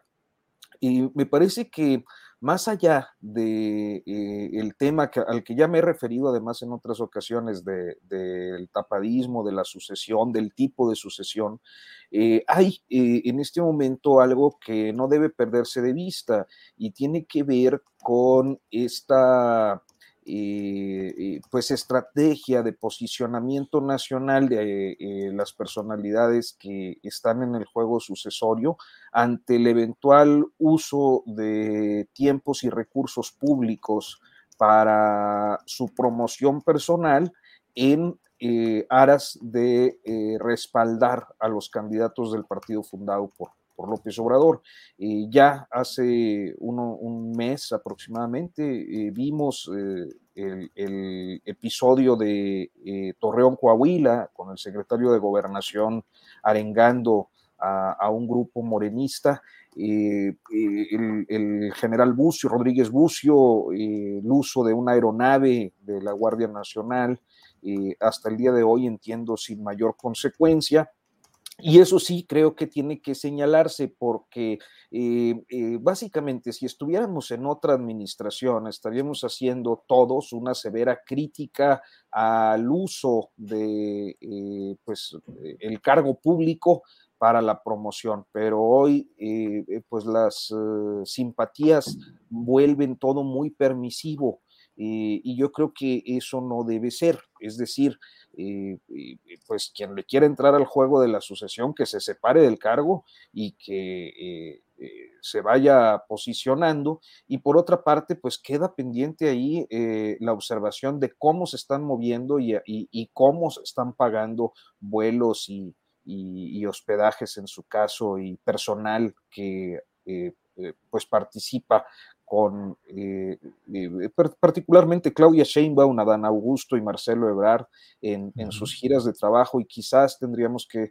extenderlo inclusive al que no es mencionado y creo que tiene nulas posibilidades de alcanzar la candidatura como es Ricardo Monreal. Gracias Arturo. Temoris Greco, en esta mesa del más acá, ¿qué opinas sobre este asunto del tapadismo, de los precandidatos? Y de la postura hoy del presidente López Obrador, que estaba realmente contento, disfrutando ahí. Claudia Sheinbaum también creo que muy contenta. ¿Qué opinas, Temoris? Pues, pues tenemos, yo creo que en general esta sensación de, de, de vu, de, de, algo, o sea, como que cosas que pensábamos que habían quedado en el siglo XX, eh, vuelven, a, vuelven a hacerse y, del, y, al mismo, y de la misma forma, ¿no? Esta, Em, por, ejemplo, este video que acabamos de ver, donde todos están de muy buen humor, todos muy contentos, mientras eh, en el fondo de sus corazoncitos pues debe haber una angustia por, por saber si van a ser, o sea, de, de, todos los que nombró, pues solamente una persona va a, a, llevarse el, el, premio que él está barajando.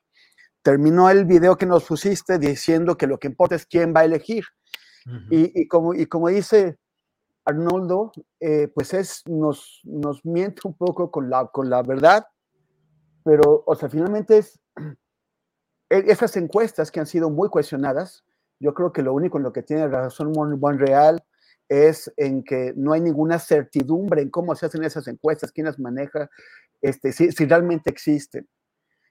ha, habido eh, periodistas que han solicitado por vía transparencia eh, los, los, los, datos, de, o sea, los, los contratos que a quién se entregan, o sea, a quién se les piden esas encuestas, cuánto se pagan, y, pues parece que no existen. O sea, Morena, que está obligada a, a, entregar esos datos porque, porque está usando dinero público, pues finalmente dice que no hay eh, esos, que no, que no existen esos datos. O sea, parece que no hay tal. Entonces, y aunque existieran, pues finalmente el, el presidente mueve la, la, decisión de millones de personas que lo siguen y que a quien él escoja, pues va, van, van a apoyarlo al momento en que algunas de, ellas lleguen a ser cuestionadas si, es que realmente existe una encuesta. Entonces, pues cambia un poquito el, el discurso de cómo se deciden las, cosas, pero es viejo estilo PRI. Y, y, y quisiéramos que eso fuera distinto. Ahora, salió ayer una, una encuesta que hizo el financiero, que me, parece que es de, los, de las encuestas pues, más, más eh, confiables que hay en nuestro país, en donde parece que eh, a nivel de, de, los simpatizantes de, de Morena, Claudia y Marcelo están empatados, eh, Ricardo queda muy atrás y más, y más allá Adán Augusto y otros candidatos. Pero a, a, nivel de, de su de, conocimiento que tiene la gente de ellos, de, simpatías entre la población en general, Claudia está arriba de Marcelo. Eh, no por mucho, pero sí con una, es una distancia considerable, 26 puntos Claudia, 18 Marcelo. Y, es este, y pues hay que ver si, si eh, entre la población en general también se podrán mover las, las simpatías cuando eh, Andrés Manuel finalmente haga claro o haga más claro quién es, quién es la persona, si, decide que no, que no, que no será Claudia, sino Marcelo. Ahora, los dos están en, en, momentos difíciles, sobre todo por el tema de la línea 12. Entonces, eh, ¿será Adán Augusto realmente el caballo que es oculto que, que, maneja el presidente para reemplazar a sus corsolatas si alguna de ellas eh, sale volando por el, por, el gas del refresco y se pierde por ahí? Pues no lo, no lo sabemos, pero eh, finalmente es eso, es de Yabu, es viejo, estilo priista y en eso, perdón, pero no han cambiado. Gracias, Temoris. Em, Arnoldo, Arnoldo Cuellar, eh, ¿qué opinas sobre toda esta evolución de la postura del presidente de México de anunciar que no iría personalmente a la cumbre de las Américas, si no están todos los países del continente? y resoluciones recientes como ayer que la administración Biden anunció algún tipo de cancelación de restricciones relacionadas con Cuba y hoy también hay algo de información respecto a alguna suavización de medidas respecto a Venezuela. ¿Crees que el presidente de México eh, jugó bien las cartas, que lo que está pasando con diferentes mediciones que podamos tener respecto a estas eh, suavizaciones o esta eh, quitar restricciones en relación con Cuba y con Venezuela, ¿es un logro ya del presidente de México o estamos todavía en ese bamboleo, en ese péndulo, en esa lucha en la que mañana viene, por cierto, un enviado de Estados Unidos a dialogar con el presidente López Obrador? ¿Qué opinas, Arnoldo? Yo creo que está jugando sus cartas López Obrador muy bien, ¿no? Que está asumiendo un liderazgo latinoamericano, que además lo hace porque ha mantenido una comunicación con, varios de los movimientos emergentes que han logrado posiciones de poder en toda América. Eh, le, ha salido muy bien la jugada ante un Estados Unidos que tampoco puede darse el lujo, una administración Biden, de tener demasiados problemas en, el continente del que, bueno, donde se supone que son la, la, máquina de este ferrocarril, ¿no? Cuando está el tema como está a nivel mundial, eh, los, compromisos en, Europa con, con el tema de la OTAN y la Unión Europea, etcétera, lo menos que quiere es que acá surjan los problemas y abrir posibilidades a, ruidos innecesarios en este momento. Ya había habido muchos acercamientos de Ecuador, de Venezuela, con China, con la Unión Soviética, de Argentina, en el tema de las vacunas también lo vimos.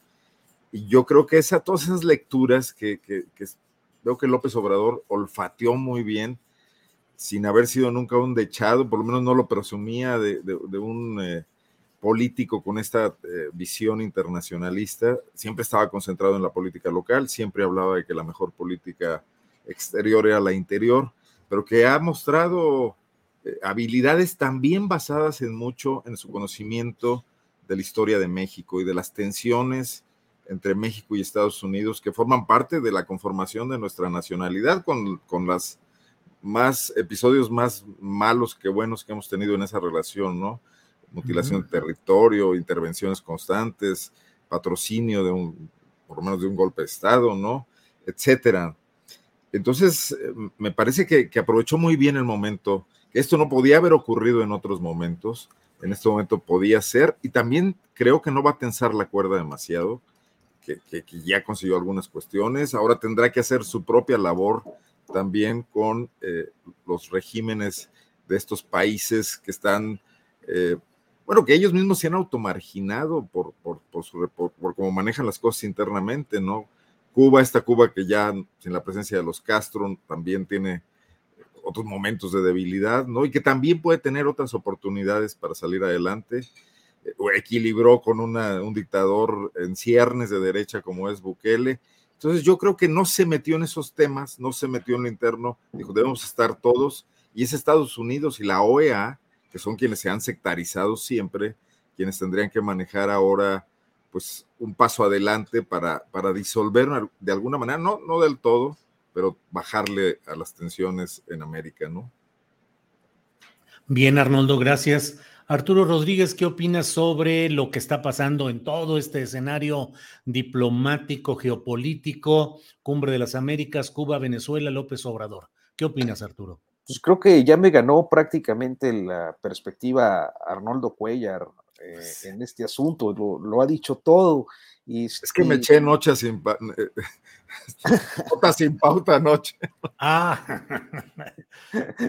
No, pero no, no hable de eso, creo, no, no, no, no. Muchas gracias. Pero sí te sigo. Sí, muchísimas gracias, te lo, te lo agradezco, te lo aprecio mucho.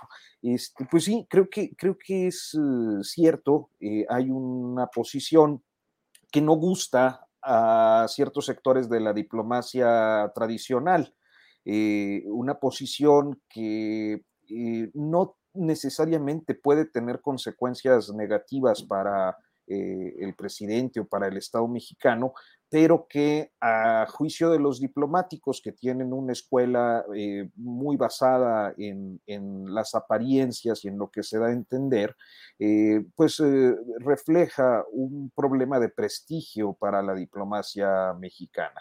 Sin embargo, creo que las fórmulas a partir de las cuales el presidente ha planteado sus consideraciones eh, en concreto sobre esta cumbre de las Américas para que sean incluidos Cuba, eh, Venezuela, Nicaragua, pues tampoco son desproporcionadas. O sea, estamos hablando de que en 2014, 2015, en la cumbre de las Américas de Panamá, había una tensión internacional eh, por eh, la salutación o por el encuentro por primera vez de, Raúl Castro con el presidente Obama.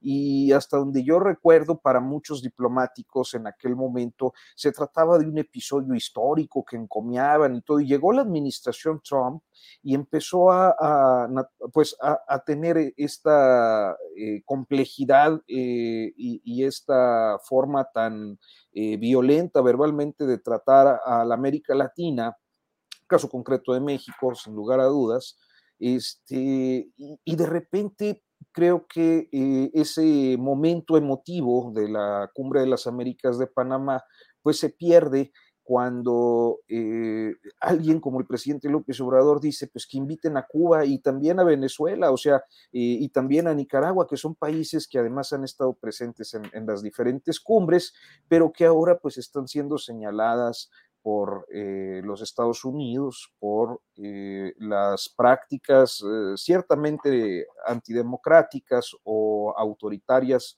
en, en, los diferentes casos, este, un desconocimiento del gobierno de Nicolás Maduro, pero también en un contexto que es la debilidad del presidente Biden, que ante el boicot no solo de este bloque que pudiéramos decir de izquierdas al que se suma Argentina y se suma Bolivia, sino también el bloque eh, pues más conservador que representa a Bolsonaro, eh, están prácticamente boicoteándole la fiesta. Y eso tiene lecturas e impactos al interior de los Estados Unidos, pues por la pérdida de liderazgo de su presidente, que de por sí internamente es débil, como para evidenciar su debilidad en la región. Entonces, creo que estas medidas que ya nos planteabas, Julio, pues sí, pudieran responder, eh, claro, por un lado al presidente mexicano y por otro, pues a, que ni siquiera en el otro extremo, que es el, brasileño, eh, está encontrando los apoyos suficientes y quizás resulta más fácil liberar algunas cosas como se hizo con este anuncio que este, pues, eh, mantener un tono duro. Ahora, hay que ver cuáles van a ser las gestiones de las delegaciones gringas que van a platicar con Ebrard y seguramente con el presidente López Obrador, el propio embajador, este, para ver pues si el tono se suaviza o si llegan a un punto medio de acuerdo. Gracias, Arturo. Temoris Greco, em, ¿realmente puede constituir un parteaguas, un cambio fundamental en la relación entre Estados Unidos y el resto del continente. Mm, este litigio, esta discusión que hay sobre exclusión o inclusión en la Cumbre de las Américas, o finalmente será un paso más de los muchos que se dan en el terreno diplomático y que luego no tienen tantas consecuencias. ¿Qué opinas, Temoris? Bueno, yo creo, o sea, es, yo, yo, creo que Estados Unidos se está dando cuenta de que, de que ya, no, ya no la tienen tan fácil en, en, el, en el, continente.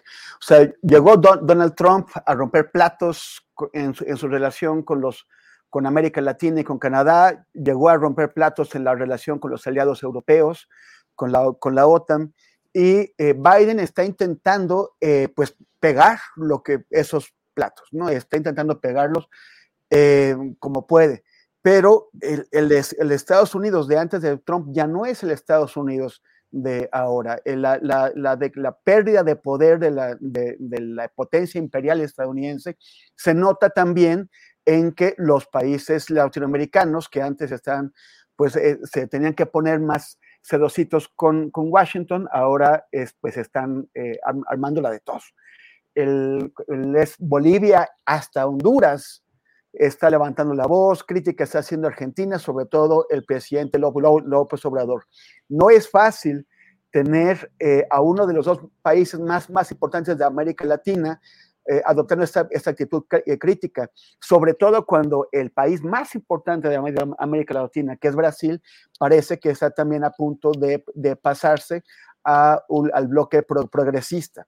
Entonces, y, Biden lo que, lo que quería, lo que quiere demostrar es que por las buenas se pueden hacer mejor las cosas que por las malas, como, como lo ha hecho Trump. Pero, pero tal vez no le, no le funcione. Todo lo contrario, que lo que está pasando en su, relación con los socios europeos. ellos, eh, después de lo de, lo de Trump, eh, Francia eh, y otros socios europeos estaban mirando mucho hacia el interior de su continente con la idea de que ya no podían depender de Estados Unidos, de la voluntad de Estados Unidos para garantizar su seguridad y que, tenían que construir tanto fuerzas militares propias como, eh, eh, como una estrategia diplomática distinta, separada de la de Estados Unidos, para tratar de garantizar su seguridad. Putin le hizo a Biden el favor de unirle, de unirle a, la OTAN, de unirle a Europa, y no, no, no solamente eso, sino que con, con, sus amenazas lo que ha logrado es algo que no había ocurrido desde la Segunda Guerra Mundial, que es que Suecia y Finlandia, países que durante todos estos 75 años, 77 años, han, han jugado a la neutralidad, ahora eh, hayan solicitado lo que hasta hace, hasta hace, hasta, hasta, hasta febrero se hubiera pensado imposible esto y ahora ha cambiado, que es que hayan solicitado su ingreso a la OTAN. Y e, esto es un favor que sin querer le está haciendo eh, eh, Vladimir Putin a, Joe Biden. El, liderazgo de Estados Unidos está recobrando unas nuevas dimensiones ante el, reto que le, que le, plantea Biden en, digo, Putin en Europa. Pero, pero aquí no, aquí no está pasando así.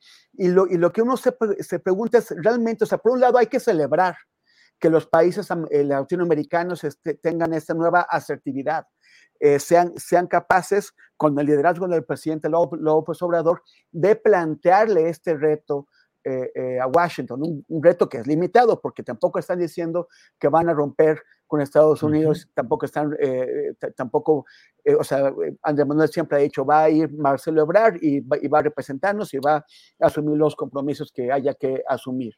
Pero al mismo tiempo, ¿cuál es el margen de acción real que tiene Joe Biden en Estados Unidos? O sea, tiene toda la presión de los republicanos, los republicanos que han, han hecho el tema de la migración y el, tema de, las relaciones con América Latina un, tema eh, de, alto eh, calibre electoral. y, si Biden ya les ha dado algunos argumentos al momento de, eh, de suavizar un poquitito el bloqueo que tiene contra Cuba, y entonces ahora, ¿qué es lo que tiene que hacer? O, va a, o acepta la entrada de Venezuela, de Nicaragua y de Cuba en la cumbre, lo cual es, sería altamente explosivo para él, porque los republicanos de inmediato lo van a acusar de hacerse amiguito con dictaduras, o hace lo contrario, que es perder a México sobre todo, pero también a Bolivia y a Honduras y tener la crítica de, de otros países.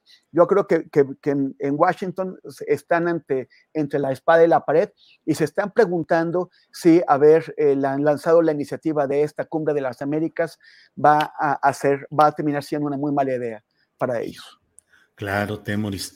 Gracias. Eh, Arnoldo Cuellar, 100 mil personas desaparecidas en México. Creo que más allá pues del discurso y del análisis están los hechos concretos. 100 mil personas que suena es terrible. ¿Qué opinas sobre esta cifra y el contexto finalmente? Porque no es solamente la cifra en sí, sino cómo y por qué llegamos a estos niveles, Arnoldo.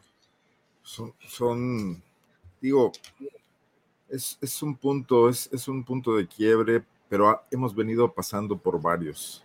Yo creo que ya ya 20 mil desaparecidos eran muchos, 50 mil era un mundo y ahora llegamos a esto. Y lo único que nos va diciendo esta terrible, oscura estadística es que no hemos encontrado como país los gobiernos que hemos tenido a lo largo de los últimos, prácticamente son, son, son 18 años, son, bueno, 15 años, Calderón, Peña y lo que va de López Obrador, no le han puesto a esto ningún empeño, no, no ha cambiado nada en ellos.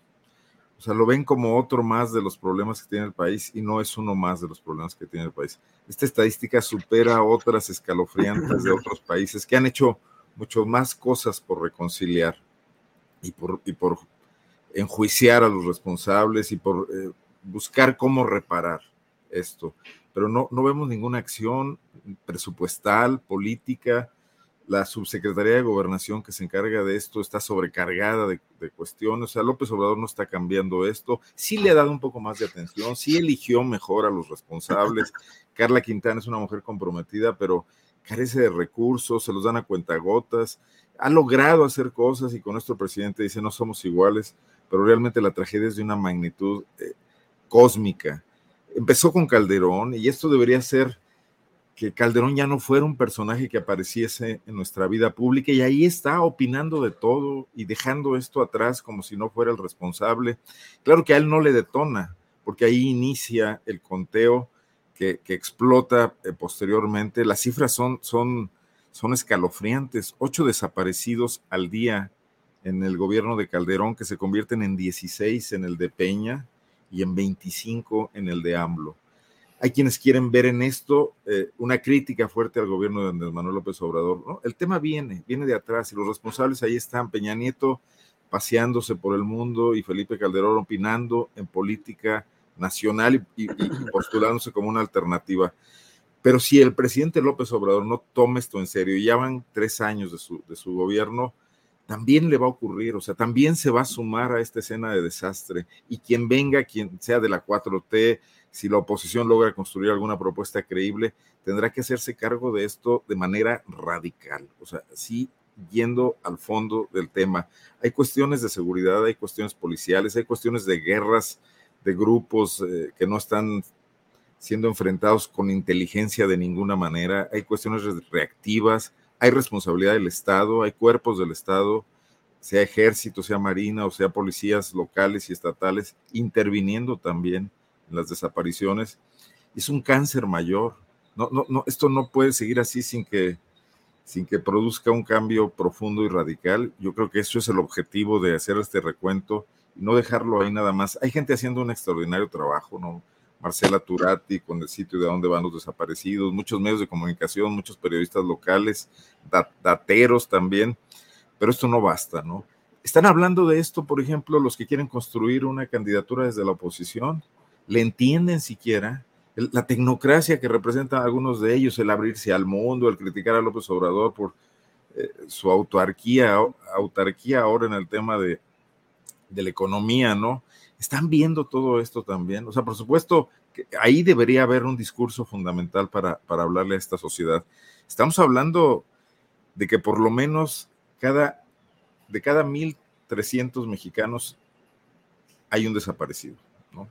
O sea, 1.300 es, es una colonia de una ciudad, son muchísimas comunidades. Y ahí hay una tragedia real. No sé, las palabras no, no, no son suficientes para, para, dimensionar todo esto, pero yo creo que es una cuestión profundamente política, eh, de que una sociedad tendría que reaccionar, tendría que hablar de esto y no eh, aceptarlo como una normalidad, ¿no? Sí, Arnoldo, gracias.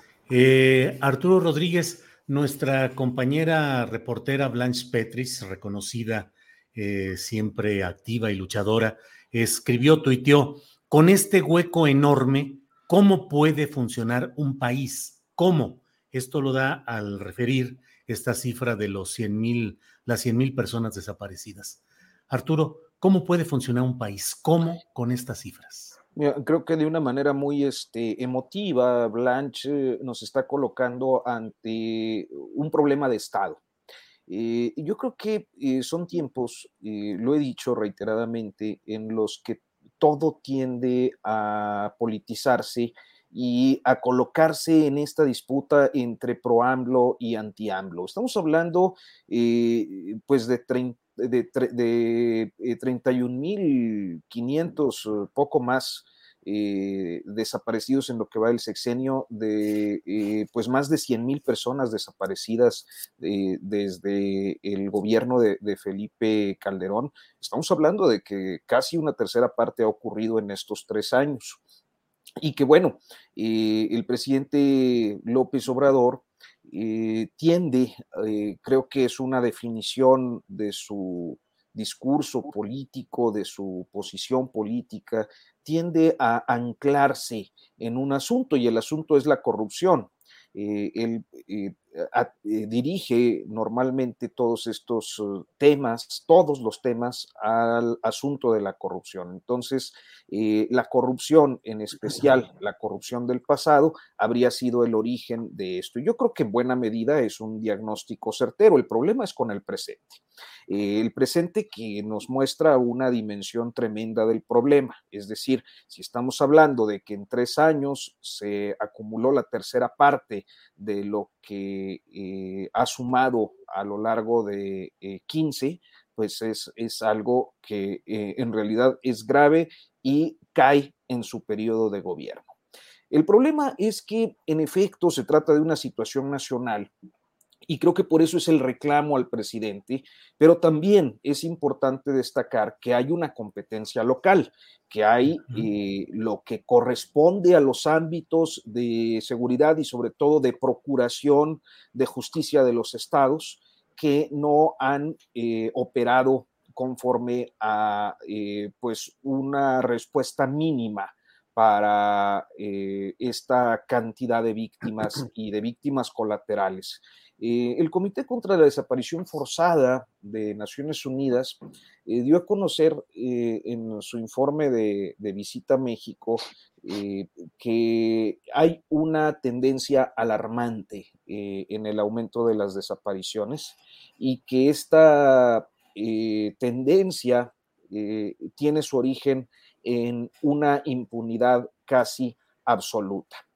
¿De qué está hablando cuando habla de impunidad? Pues está hablando de que entre el 2 y el 6% de los casos de desaparecidos fueron a hacer proceso penal y que de ese 2 al 6% solo se habían dictado 36 condenas en el país es irrisorio, es eh, verdaderamente alarmante. Nos habla de un nivel de impunidad, pues efectivamente casi absoluto. Entonces, eh, yo creo que en este sentido es verdad que por ley, por la dimensión del asunto, pues le toca al gobierno de la República que hoy encabeza López Obrador, que no ha sido además, ah, y hay que decirlo, no ha sido particularmente sensible con las víctimas, pero también es cierto que no toda la responsabilidad se le puede atribuir a él, puesto que hay otro orden de gobierno, el estatal, que es corresponsable, además de que si hemos de hacerle caso a las expresiones tanto de, Naciones Unidas como de otros organismos derecho-humanistas multilaterales, el problema tiene que ver con la impunidad. Ya lo expresaba en relación a lo del Comité de Desaparición Forzada de Naciones Unidas, una impunidad que entonces, eh, pues, tiene que ver con otros órganos del Estado, como lo son las fiscalías, eh, pretendidamente autónomas, eh, y estoy hablando de las fiscalías sí federal, pero pues de las estatales, así como del Poder Judicial Federal y del de los estados. Entonces, es una problemática que toca a todos, que a mí me parece incorrecto politizarla o dirigirla estrictamente al presidente López Obrador, sino que eh, más allá, eh, y además por la gravedad del problema, más allá de las discusiones eh, que tienen que ver con estar a favor o en contra de un gobierno, esto es un problema de Estado. Un problema de Estado implica una operación transversal, una actuación definitiva de órdenes de gobierno de diferentes poderes y organismos autónomos para resolverla. Me parece tremendo lo que estamos viendo, lo que hemos visto en estos tiempos y que eh, pues desafortunadamente parece estar en una eh, pues dinámica que por ahora sigue no solo imparable, sino con una tendencia alcista. Gracias, Arturo Rodríguez. Eh, Temoris, nada más dame chancecito un, unos segunditos para invitar a quienes nos siguen en este programa para que terminando esta mesa eh, nos acompañen a una entrevista con la médica Carolina, la doctora Carolina García, activista y médica, que pues la verdad es que en represalia al activismo que se tiene en Atitalaquia, Hidalgo, donde pobladores están en contra de la instalación de un tiradero de basura tóxica de nueve municipios y de la refinería de Tula, que pretenden hacer ahí un relleno sanitario, pues ha sido citada ante el Ministerio Público, el citatorio se entregó eh, pistola, arma en mano, mostrándola para ver que las exigencias que hay. Entonces, terminando esta mesa, tenemos la entrevista con la doctora Carolina García para este tema de Hidalgo. Y luego Adriana Buentello y un servidor platicaremos de algunos temas interesantes, entre otras cosas, de amenazas contra Alberto Escorcia, compañero eh, especializado en asuntos de redes digitales, de comunicación internética y que, pues como en tantas circunstancias, está siendo amenazado, está presentando ya la denuncia correspondiente y bueno, tendremos todo este tipo de información. Temoris Greco, em, ¿cómo ves pues este tema del cual acabamos de hablar con eh, Arturo y con Arnoldo respecto a las 100 mil personas desaparecidas. ¿Qué hacer? Mira, esta, esta cifra que se acaba, bueno, que ayer se hizo oficial, bueno, en primer lugar es la cifra de las desapariciones de las que tenemos registro, las que han sido contabilizadas, aquellas cuyos, eh, en donde los familiares o alguien ha, ha tenido el valor de, ir a, a denunciarlo. Y, y, donde los funcionarios, en lugar de hacerse patos, pues sí, sí hicieron, sí tomaron el dato pero fue, fue adelantada ya hace como unas dos semanas. Eh, yo con, por Michael Chamberlain, este, no, no, no, estoy seguro, yo creo que lo entrevistaste tú, pero también puedo equivocarme, puedo haberlo visto con Ernesto Ledesma en Rompeviento, pero que, creo, que, creo que debes haber sido tú, Julio, este, que, entrevistó a Michael Chamberlain y dijo, ya son esos, o sea, 100 mil personas desaparecidas, es un horror, o sea, que cuántas, cuántas guerras tenemos que tengan este, e, este, este número de, o sea, son, son, son realmente pocas. Si hay si condiciones salvajes en, en donde que, que, me ha tocado ver en, en el este del Congo, de, de, República Democrática del Congo, pero son excepciones y no queremos estar entre, pues, en, en, esos, en esos eh, ámbitos. Y, y, el, y el tema es que decirlo, o sea, cuando Michael lo dijo, me llamaron la atención los comentarios y las acusaciones que recibió las descalificaciones. O sea, gente que de plano lo toma como si fuera una traición hacia el, hacia el proceso de transformación de, que, están impulsando ahora.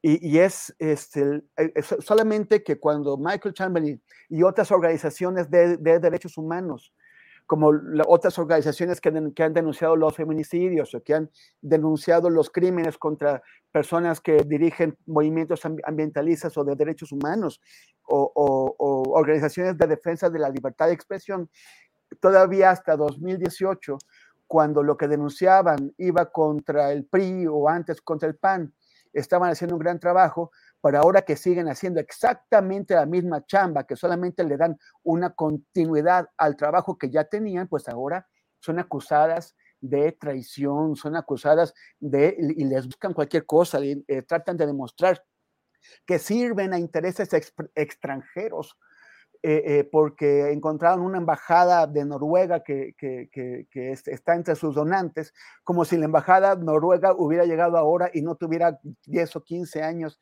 eh, financiando este trabajo y es gracias al trabajo de estas organizaciones que pudimos descubrir qué es lo que pasa en México con los, con los asesinatos de mujeres, con los asesinatos de periodistas, con la desaparición de personas, mientras Calderón y, y Peña Nieto intentaban ocultarlo. Antes les agradecieron haber revelado las tragedias que estaba viviendo nuestro país y ahora los acusan de servir a intereses extranjeros. A mí me parece que es, bueno, pero el, caso es que ahí está. Y, no, gran parte de la gente que votó por una transformación en 2018 y también en 2021 y en otros procesos estatales, eh, lo, ha hecho en parte porque espera un cambio en esas condiciones. y parece, o sea, no es, no es que no se estén dando cambios. Por ejemplo, ahora me dio eh, gusto ver que el, gobierno tomó la, decisión de levantar los, los aranceles a un montón de productos básicos de consumo popular para tratar de atacar la, inflación. Son cosas que el, neoliberalismo no, no, no hubiera querido hacer así como este gobierno ha, elevado el salario mínimo, eh, está el tema de las pensiones, hay otras cosas, pero, pero parece que el, foco y los avances están concentrados en el tema económico, en aliviar más que transformar, en, aliviar las, las condiciones de penuria que vive la mayoría de la población. Y en cambio, la seguridad pública, ya a tres años y medio, pues ya no hay pretextos. O sea, yo creo que ya no, ya no funcionan los pretextos. Pero denunciarlo, denunciar las condiciones, es seguir poniendo el dedo, como ya se había puesto antes, en estos problemas urgentes que, se tienen que cambiar. Para eso se vota, para que estas cosas urgentes se cambien. Y si no se cambian, hay que seguirlo denunciando. Y eso ni es, ni es traición, ni es deslealtad, ni es hacerle el juego eh, eh, a, los, a los opresores de siempre en México. Eh, la semana pasada se estrenó una muy bonita canción, una muy bella canción, muy emotiva, que, este, que se llama ¿Quién cuida al pueblo?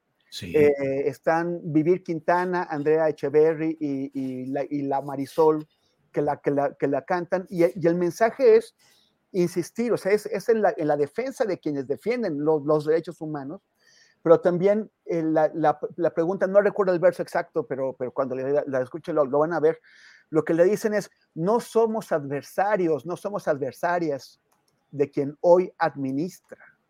Esto es una lucha de largo plazo que venía de mucho antes y que tendrá que continuar independientemente de quién esté o quién venga, en la medida en que la emergencia no se ataque, en que, las, en que, las, que la gente siga, siga sufriendo, independientemente de quién administra.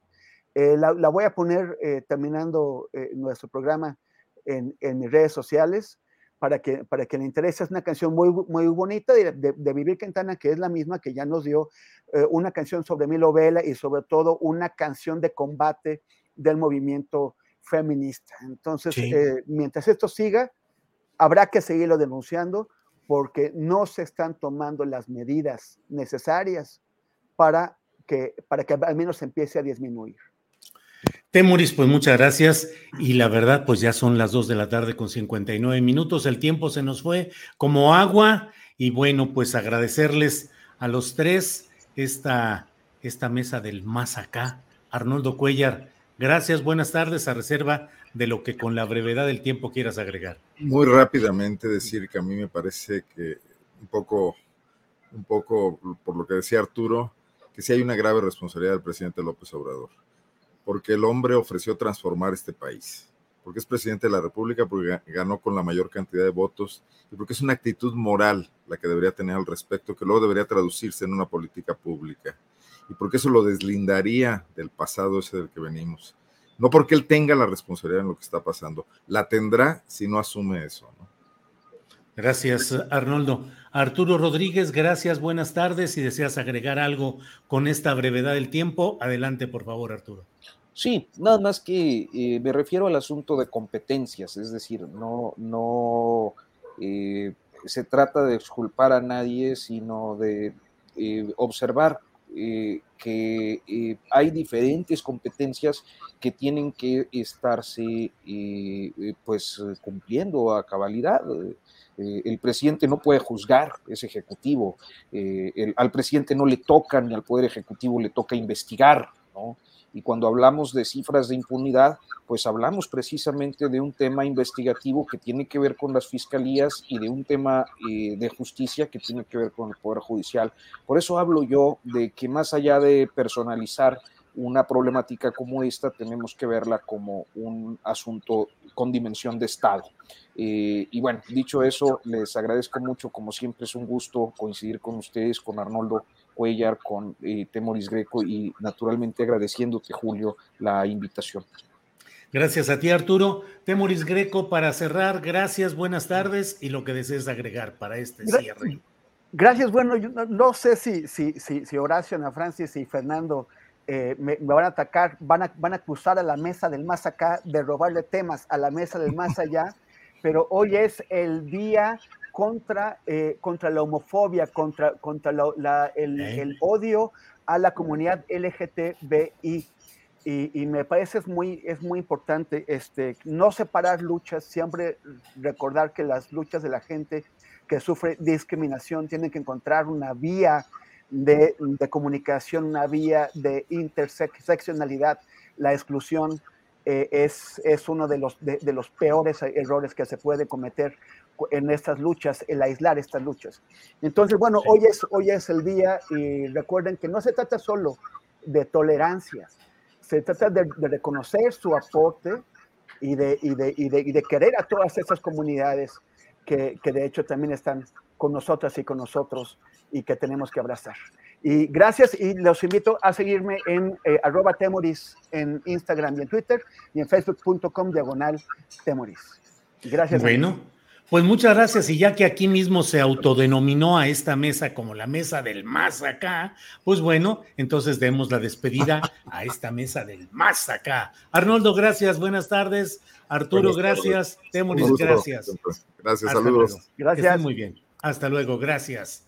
Bien, pues uh, son las uh, tres de la tarde con dos minutos. Por favor, no se retire porque tenemos una entrevista que hemos estado comentando a lo largo de este programa que es una entrevista necesaria porque pues hay actitudes hostiles, actitudes que suenan a represalia, al uso del poder eh, institucionalizado para tratar de evitar que haya las protestas y las movilizaciones relacionadas con una población del estado de Hidalgo, Atitalaquia, donde se pretende instalar un tiradero de basura tóxica proveniente de nueve municipios y de la refinería de Tula.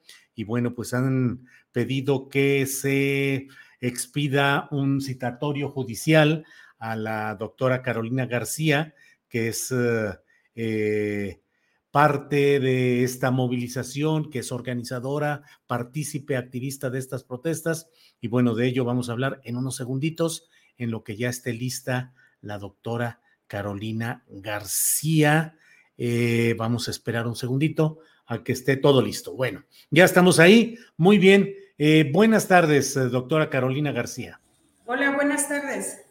Gracias, Carolina. Pues enterados estamos de lo que está sucediendo por allá en Atitalaquia, Hidalgo, pero le ruego que nos diga cuándo comenzó todo este conflicto, este problema y en qué consiste, Carolina, por favor. Ok, desde el día 13 de enero del 2022, el gobernador Omar Fayad viene a inaugurar lo que es un centro regional de desechos sólidos urbanos y de manejo especial. Para nuestra sorpresa, ese relleno nunca se sociabilizó con el pueblo y al ir al lugar de, de este relleno solamente existen dos socavones, no hay ninguna instalación a inicios o lo que fue enero, ni siquiera había lo que son las membranas ni canales de exiliados. Eso es eh, como tal, pues una violación a la norma 083. Por, nosotros comenzamos a manifestarnos, ya sea con marchas pacíficas, haciendo gestión en frente de presidencia, vía oficial, en instituciones como zonas de transparencia, Semarnat Estatal, Semarnat Federal, Profepa, eh, Secretaría de Gobierno. Asimismo, cuando vino el presidente López Obrador, se le entrega un oficio donde se le pide que haga su intervención porque a nosotros Semarnat Estatal nos dice que él tiene todos los permisos, pero que son de forma confidencial y que no nos pueden mostrar nada. Eh, pues ya son cuatro meses, no nos hacen caso, tomamos la decisión de ser, eh, tomar acciones más drásticas, entre ellas está lo que es la toma del basurero. Cabe señalar que a mí, en lo personal, me llega un oficio de, para presentarme a una audiencia de debates, eh, donde venía que la persona a la que yo había eh, atendido médicamente sin ninguna lesión, había matado a dos personas más pero a mí me citaban a esa audiencia de debate sin más explicación. Yo pregunto en mi trabajo por qué me están citando y me están citando a lo que es eh, el, lo que lo conocemos como el cerezo de Tula. Y ellos me dicen, la Secretaría de Salud me dice, ¿sabes qué? No tenemos información, eh, no sabemos nada, lo único es consíguete un abogado y que Dios te ayude y preséntate, llega temprano para que veas de qué se trata. Llegué al juzgado, no me dicen nada, me pasan eh, con nueve personas más, entre ellas cuatro testigos del acusado, y pues así pegaditos y empezamos a, pasan lista, tú fulanito eres testigo del homicidio, tú fulanita estás aquí. Eh, ya pueden salir, se les citará posteriormente, dando fecha, eh, vía correo o vía telefónica, los buscaremos. a mí me preocupa la amenaza en la que me dicen que si no acudo irán por mí a la fuerza cuando tienen tres incisos, una, una molestación, otra, una multa y tercero, acudir por mí a la fuerza. Es el primer citatorio que a mí me daban, yo no había incurrido en ninguna negación, pero sin embargo ellos decidieron amenazarme con la tercera. Posteriormente la Secretaría de Salud dice, ¿qué crees? Este, sí tenías que haber ido con un asesor jurídico, eh, tú no debes de hacer esas acciones porque... Em, no deben de ser, no, están permitidas, sin embargo, mis jefes eh, superiores son los que me daban la indicación, siempre estuve en desacuerdo, sin embargo, ellos decían es obligación y si no quieres, pues hazlo por escrito. Y pues bueno, ahora que decidimos tomar el basurero, el día viernes 13 de, de, de mayo, pues nos encontramos en un plantón en lo que es el basurero. Y pues ahí mis compañeras fueron agredidas, en ese momento eh, yo salía de trabajar y iba a su relevo y pues eh, ellas me, me, cuentan de lo que sucedió y me gustaría que ellas participaran en, en platicar cómo les fue. Buenas tardes. a ver, perdón, perdón nada más, doctora. Entonces, eh, a usted en este expediente o al menos lo que hasta ahora le han dicho es que usted expidió un certificado de buena salud de alguien que luego cometió un homicidio. Pues Mm, exactamente, o sea, ellos, los policías municipales los llevan a una consulta. Y él había acababa de cometer el homicidio. A mí nunca me dijeron que había cometido homicidio, ni yo tenía la obligación de preguntarle qué hiciste. Entonces yo pregunté solamente, ¿cómo estás? ¿Tienes alguna molestia? Se acabó. Y después, eso fue en junio de 2021. Ahora, ahorita en mayo, pues me mandan a, a esa audiencia de debates donde, pues digo, ¿quién me está ofreciendo como testigo o quién me está citando? Pero no me dan respuesta. Leí algunos comentarios en los cuales se decía que es el, el más reciente de los citatorios, lo había hecho o un agente del Ministerio Público o un notificador o no sé, pero incluso mostrando sus armas a los ahí reunidos. ¿Así fue? Eh, sí, así fue, solo que estaba ahí, por eso mis compañeras les pido el favor que ellas relaten lo que ocurrió el día de ayer cuando llega el agente del ministerio. ¿Usted es nativa de Hidalgo o de Atitalaquia, Carolina? sí, sí soy originaria de Atitalaquia. Médico. Así es.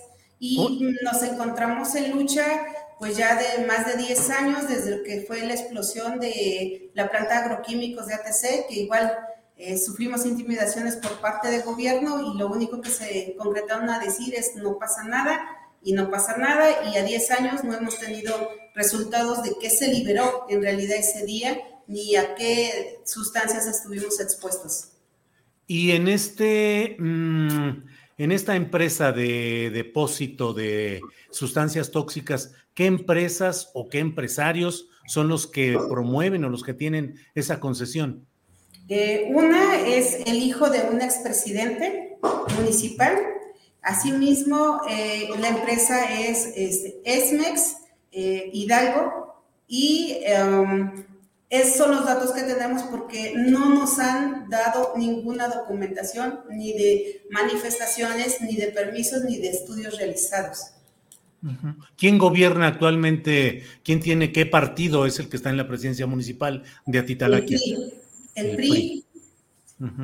Bien. ¿Cuál es el nombre del presidente municipal? Eh, Lorenzo Agustín Hernández Holguín.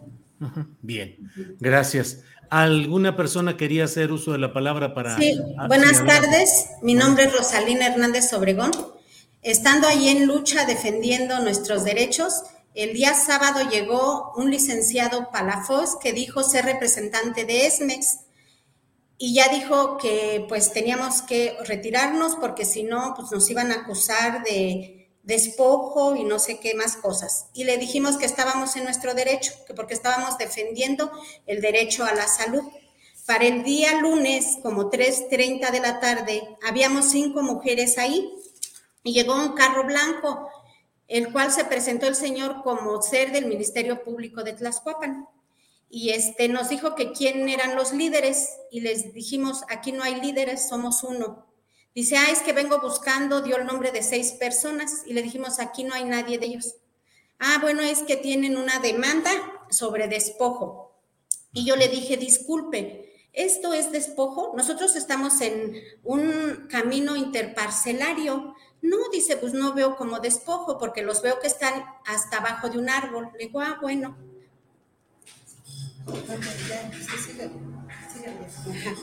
Y estando ya este, ahí ya, una compañera le empezó a tomar foto al documento que, nos daba y nos los había dado para leerlo.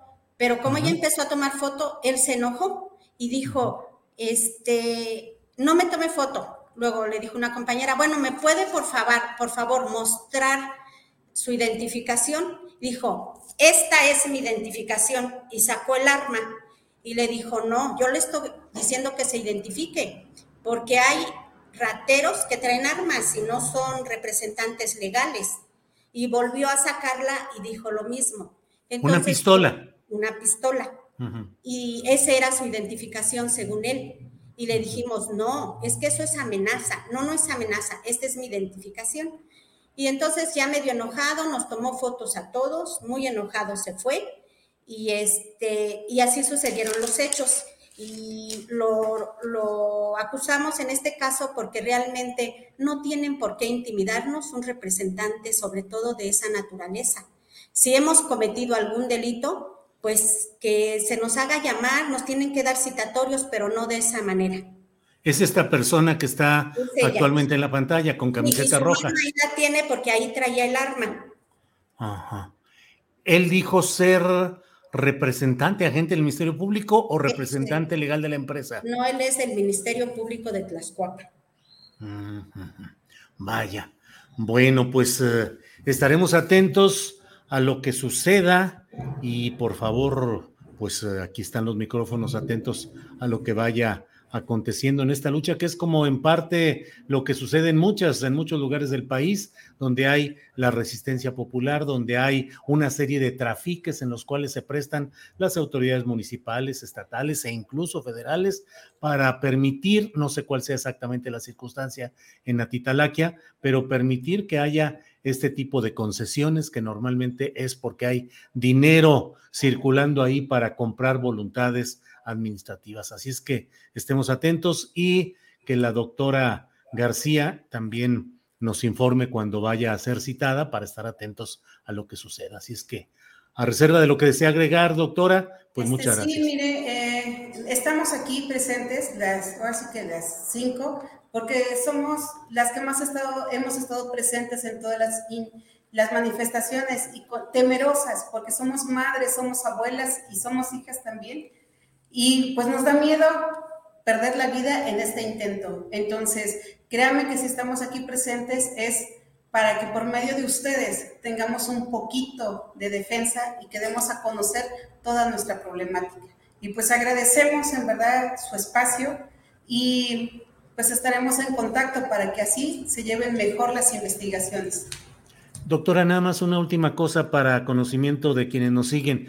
¿Cuáles son las sustancias tóxicas que están siendo enviadas ahí a ese tiradero? Entiendo que vienen de nueve municipios y de la propia refinería de Tula. Eh, ¿Se sabe cuáles serán las sustancias que pretenden llevar a ese lugar?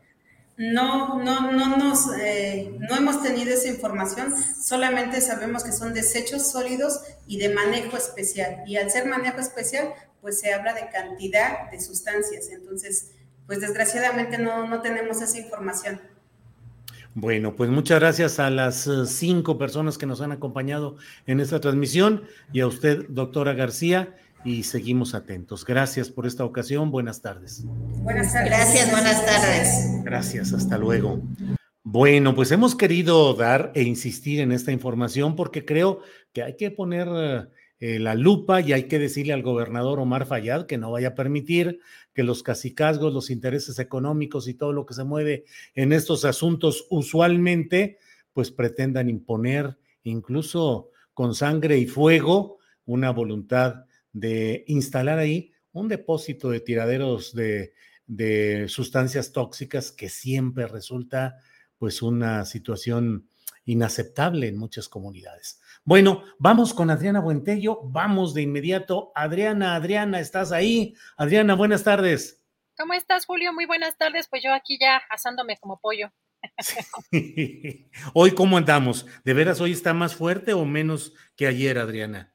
Pues ya ni sé, ya, ya, oye, ya, ya vivo entre, ya medio, término medio, término medio y bien cocida, ya, ya no hay mucha diferencia. Adriana, pues se nos fue el programa y no alcanzamos a compartir con la audiencia alguna información relevante, algunas cosas que quedan por ahí. ¿Qué nos queda todavía que podamos compartir, Adriana?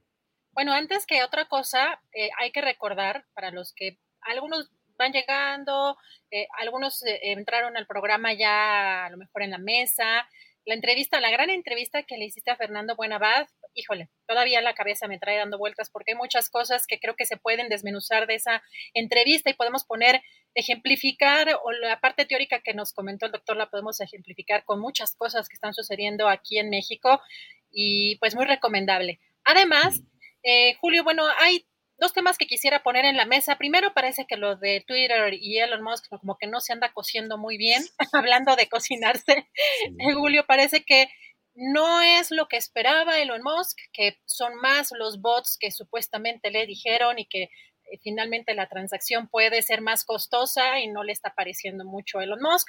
Aquí estamos viendo que pues, esta aparente oferta pues no correspondería a lo que él está esperando y pues vamos a ver en qué termina esta, esta posible todavía a lo mejor adquisición, que es muy significativa para, en términos justamente de comunicación de lo que viene más adelante. Pero también, eh, Julio, si te parece, comentamos brevemente lo que el presidente López Obrador comentó hoy en la conferencia mañanera respecto a Cuba, porque fueron palabras fuertes en medio de un contexto de es una cumbre que está por realizarse y donde están quizá privilegiando la voz del presidente López Obrador, eh, pues previo a esta reunión. Escuchamos, Julio, y platicamos.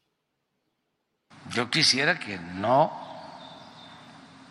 eh, hubiera bloqueo, porque eso es violatorio de los derechos humanos. Esa es una política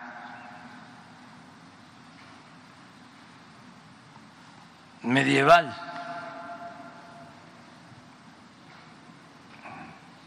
No tiene nada que ver con nuestro tiempo y con la hermandad que debe de haber entre nuestros pueblos y con la fraternidad universal.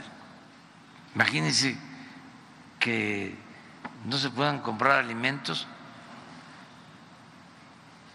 que la gente no pueda eh, adquirir lo básico, porque la empresa que venda es sancionada.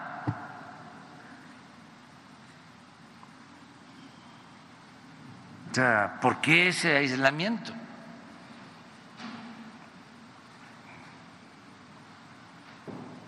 Es una política genocida declaraciones del presidente López Obrador. Y no sé si, Julio, crees que pueda también tener relación con las declaraciones que ayer dio el embajador de Estados Unidos en México, Ken Salazar, dándole pues cierta importancia a nuestro país y al presidente López Obrador. Julio, ¿cómo ves? Sí, la verdad es que la postura del presidente de México ha hecho eh, un impacto fuerte en una estructura tradicionalmente muy reacia aceptar que haya pues algún tipo de críticas, retos o disensos en la política continental respecto a Estados Unidos. Tradicionalmente Estados Unidos impone, aplasta y hace lo que quiere y lo que cree necesario muchas veces en términos malévolos incluso, para tratar de doblegar la voluntad de quien se pone al brinco, como luego decimos. Entonces, el presidente López Obrador ha mantenido una postura que ha sido acompañada por otros eh, presidentes de Latinoamérica y va consiguiendo algunas cosas relevantes. Fíjate lo que son las cosas, Adriana. Mm, hay puntos que a mí me parece, y lo sostengo y lo insistiré, negativos de la actitud o la postura del presidente López Obrador respecto a Estados Unidos, en particular en el tema de la migración. Eh, la, imposición de las barreras militares en el sur y en el norte del país para complacer las políticas de Donald Trump en su momento y continuar las, las mismas, eh, no las mismas, pero el mismo espíritu o el sentido de contención que requiere eh, ahora Joe Biden. Pero por otro lado, está casi la postura de que el presidente de México pues casi diría yo, Adriana, como si estuviera diciendo, pues en algunas cosas cedemos y en otras no. Y así como en algunas ayudamos, en otras mantenemos otras posturas. Y hoy el presidente de México, pues ahora sí que eh, al menos los hechos políticos de hoy son respeto a la postura de López Obrador por parte de Estados Unidos. Envío de un representante, de un asesor, de un comité para dialogar con el presidente de México eh, suavizan o le aflojan a Cuba y permiten que haya más vuelos y que no haya un tope para el envío de remesas desde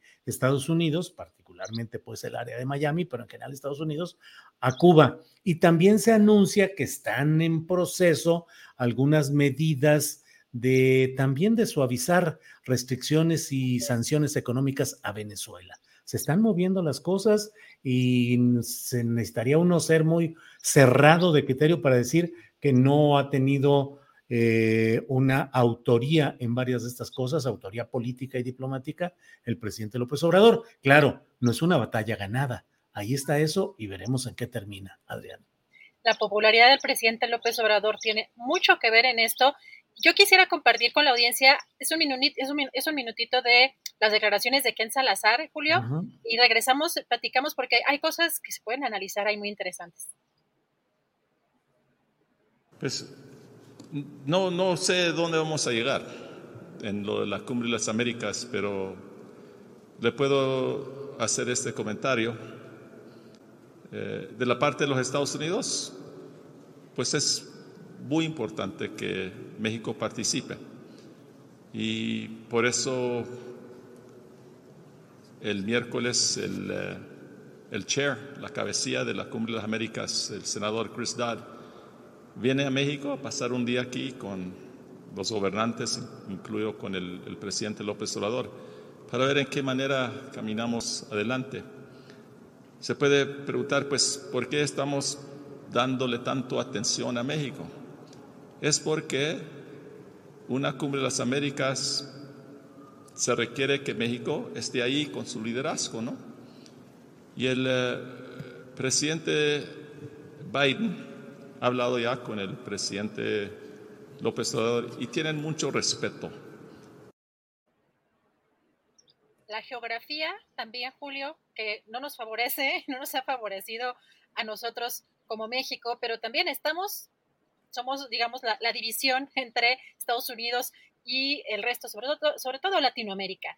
Así que me parece interesante aquí que incluso el presidente, Julio, anunció hoy que aún no mandan las eh, invitaciones que están detenidas. Nada más escuchamos, son cinco segundos de, este, de esto que dijo hoy el presidente. han detenido las invitaciones y están esperando ¿Están esperando? Pues sí, hay muchas cosas en juego y ojalá de verdad pueda haber una postura comprensiva. Lo que está haciendo Joe Biden con este eh, eliminación de restricciones, con este, estos guiños hacia Cuba y hacia Venezuela, eh, pueden tener un costo electoral muy fuerte para los demócratas en este año electoral de Estados Unidos eh, y puede alentar, ya está alentando a las voces más cerradas de la política estadounidense, sobre todo del ámbito republicano y eh, los grupos de senadores y diputados y políticos de Miami, del exilio cubano, que tienen una importancia en Estados Unidos pero eh, pues veremos si Joe Biden está lanzando una apuesta histórica que es pues la de bajarle, bajarle a la belicosidad respecto a específicamente a Venezuela y a Cuba. Estamos viviendo momentos eh, que pueden ser históricos, que pueden también, Adriana, terminar en un fracaso. Digo, en esto, en la política y en la diplomacia, los minutos, las horas, las reuniones pueden ser definitorias. Veremos qué es lo que sucede, pero hasta hoy me parece que el saldo de lo que ha ido haciendo el presidente López Obrador es altamente positivo y esperanzador, Adriana. Y falta ver también que esta respuesta o esta tensión que de alguna manera le está dando el gobierno de Estados Unidos a México no sea temporal, solamente para pasar esta cumbre. Y pues, por supuesto, como dices, vienen las elecciones. Muy interesante todo lo que está sucediendo. Mañana se da precisamente esta reunión y esta semana está marcada, creo que la agenda precisamente por este tema. Y ya daremos cuenta de todo lo que suceda el día también de mañana. ¿Qué más tenemos por ahí? ¿O ya fue todo lo que tenemos eh, de información eh, reciente o actualizada, Adriana? Fíjate que ya nada más voy a presumir porque justo ahorita con la plática. Yo pensaba que ibas a presumir a Alvin, que estaría por ahí dormido. te voy a decir que a estas horas todavía para él creo que está fresco o de este lado y está metido bajo la, colcha, entonces ahorita no está dando lata porque si no luego anda chillando. Pero mira, este libro que este, es una reliquia eh, es de Camilo Tufik, Periodismo y Lucha de mm, Clases, a propósito de la conversación que tuviste con Fernando Buenabad. Este libro eh, digamos, para compartir mi tesoro, porque es, un libro que ya no se consigue y además escribió poco, es, fíjate lo que dice, escribimos este libro como un intento dramático de abrir los ojos a los que no querían ver la importancia de los medios de comunicación en horas decisivas y tensas vividas durante el gobierno de Salvador Allende. Pon la portada porque, bueno, aunque ya no está disponible, dices, pero luego en, en, um, internet. Ajá. Hay quien lo suben los PDFs y todo eso. Periodismo y lucha de clases, Camilo Taufik, la información como forma del poder político. Pues sí, eh, sí, realmente a mí también me, me pareció, estaba yo muy atento a toda la plática de Fernando Buenavad, a quien tengo largo tiempo de conocer, pero pues creo que su pensamiento es un pensamiento muy, muy eh, concentrado, o sea, lo que va diciendo es verdaderamente una concentración de, sabiduría en estos terrenos. Y bueno, volveremos a platicar con él tal como quedamos. Hay que programar para más adelante, la semana que entra o dos semanas, alguna otra plática con Fernando Buenavad. Pues Adriana, creo que con esto vamos cerrando el changarro por este día. Así es, Julio. Pendientes ya para el día de mañana y muy buen provecho a todos. Gracias, buenas tardes. Hasta mañana.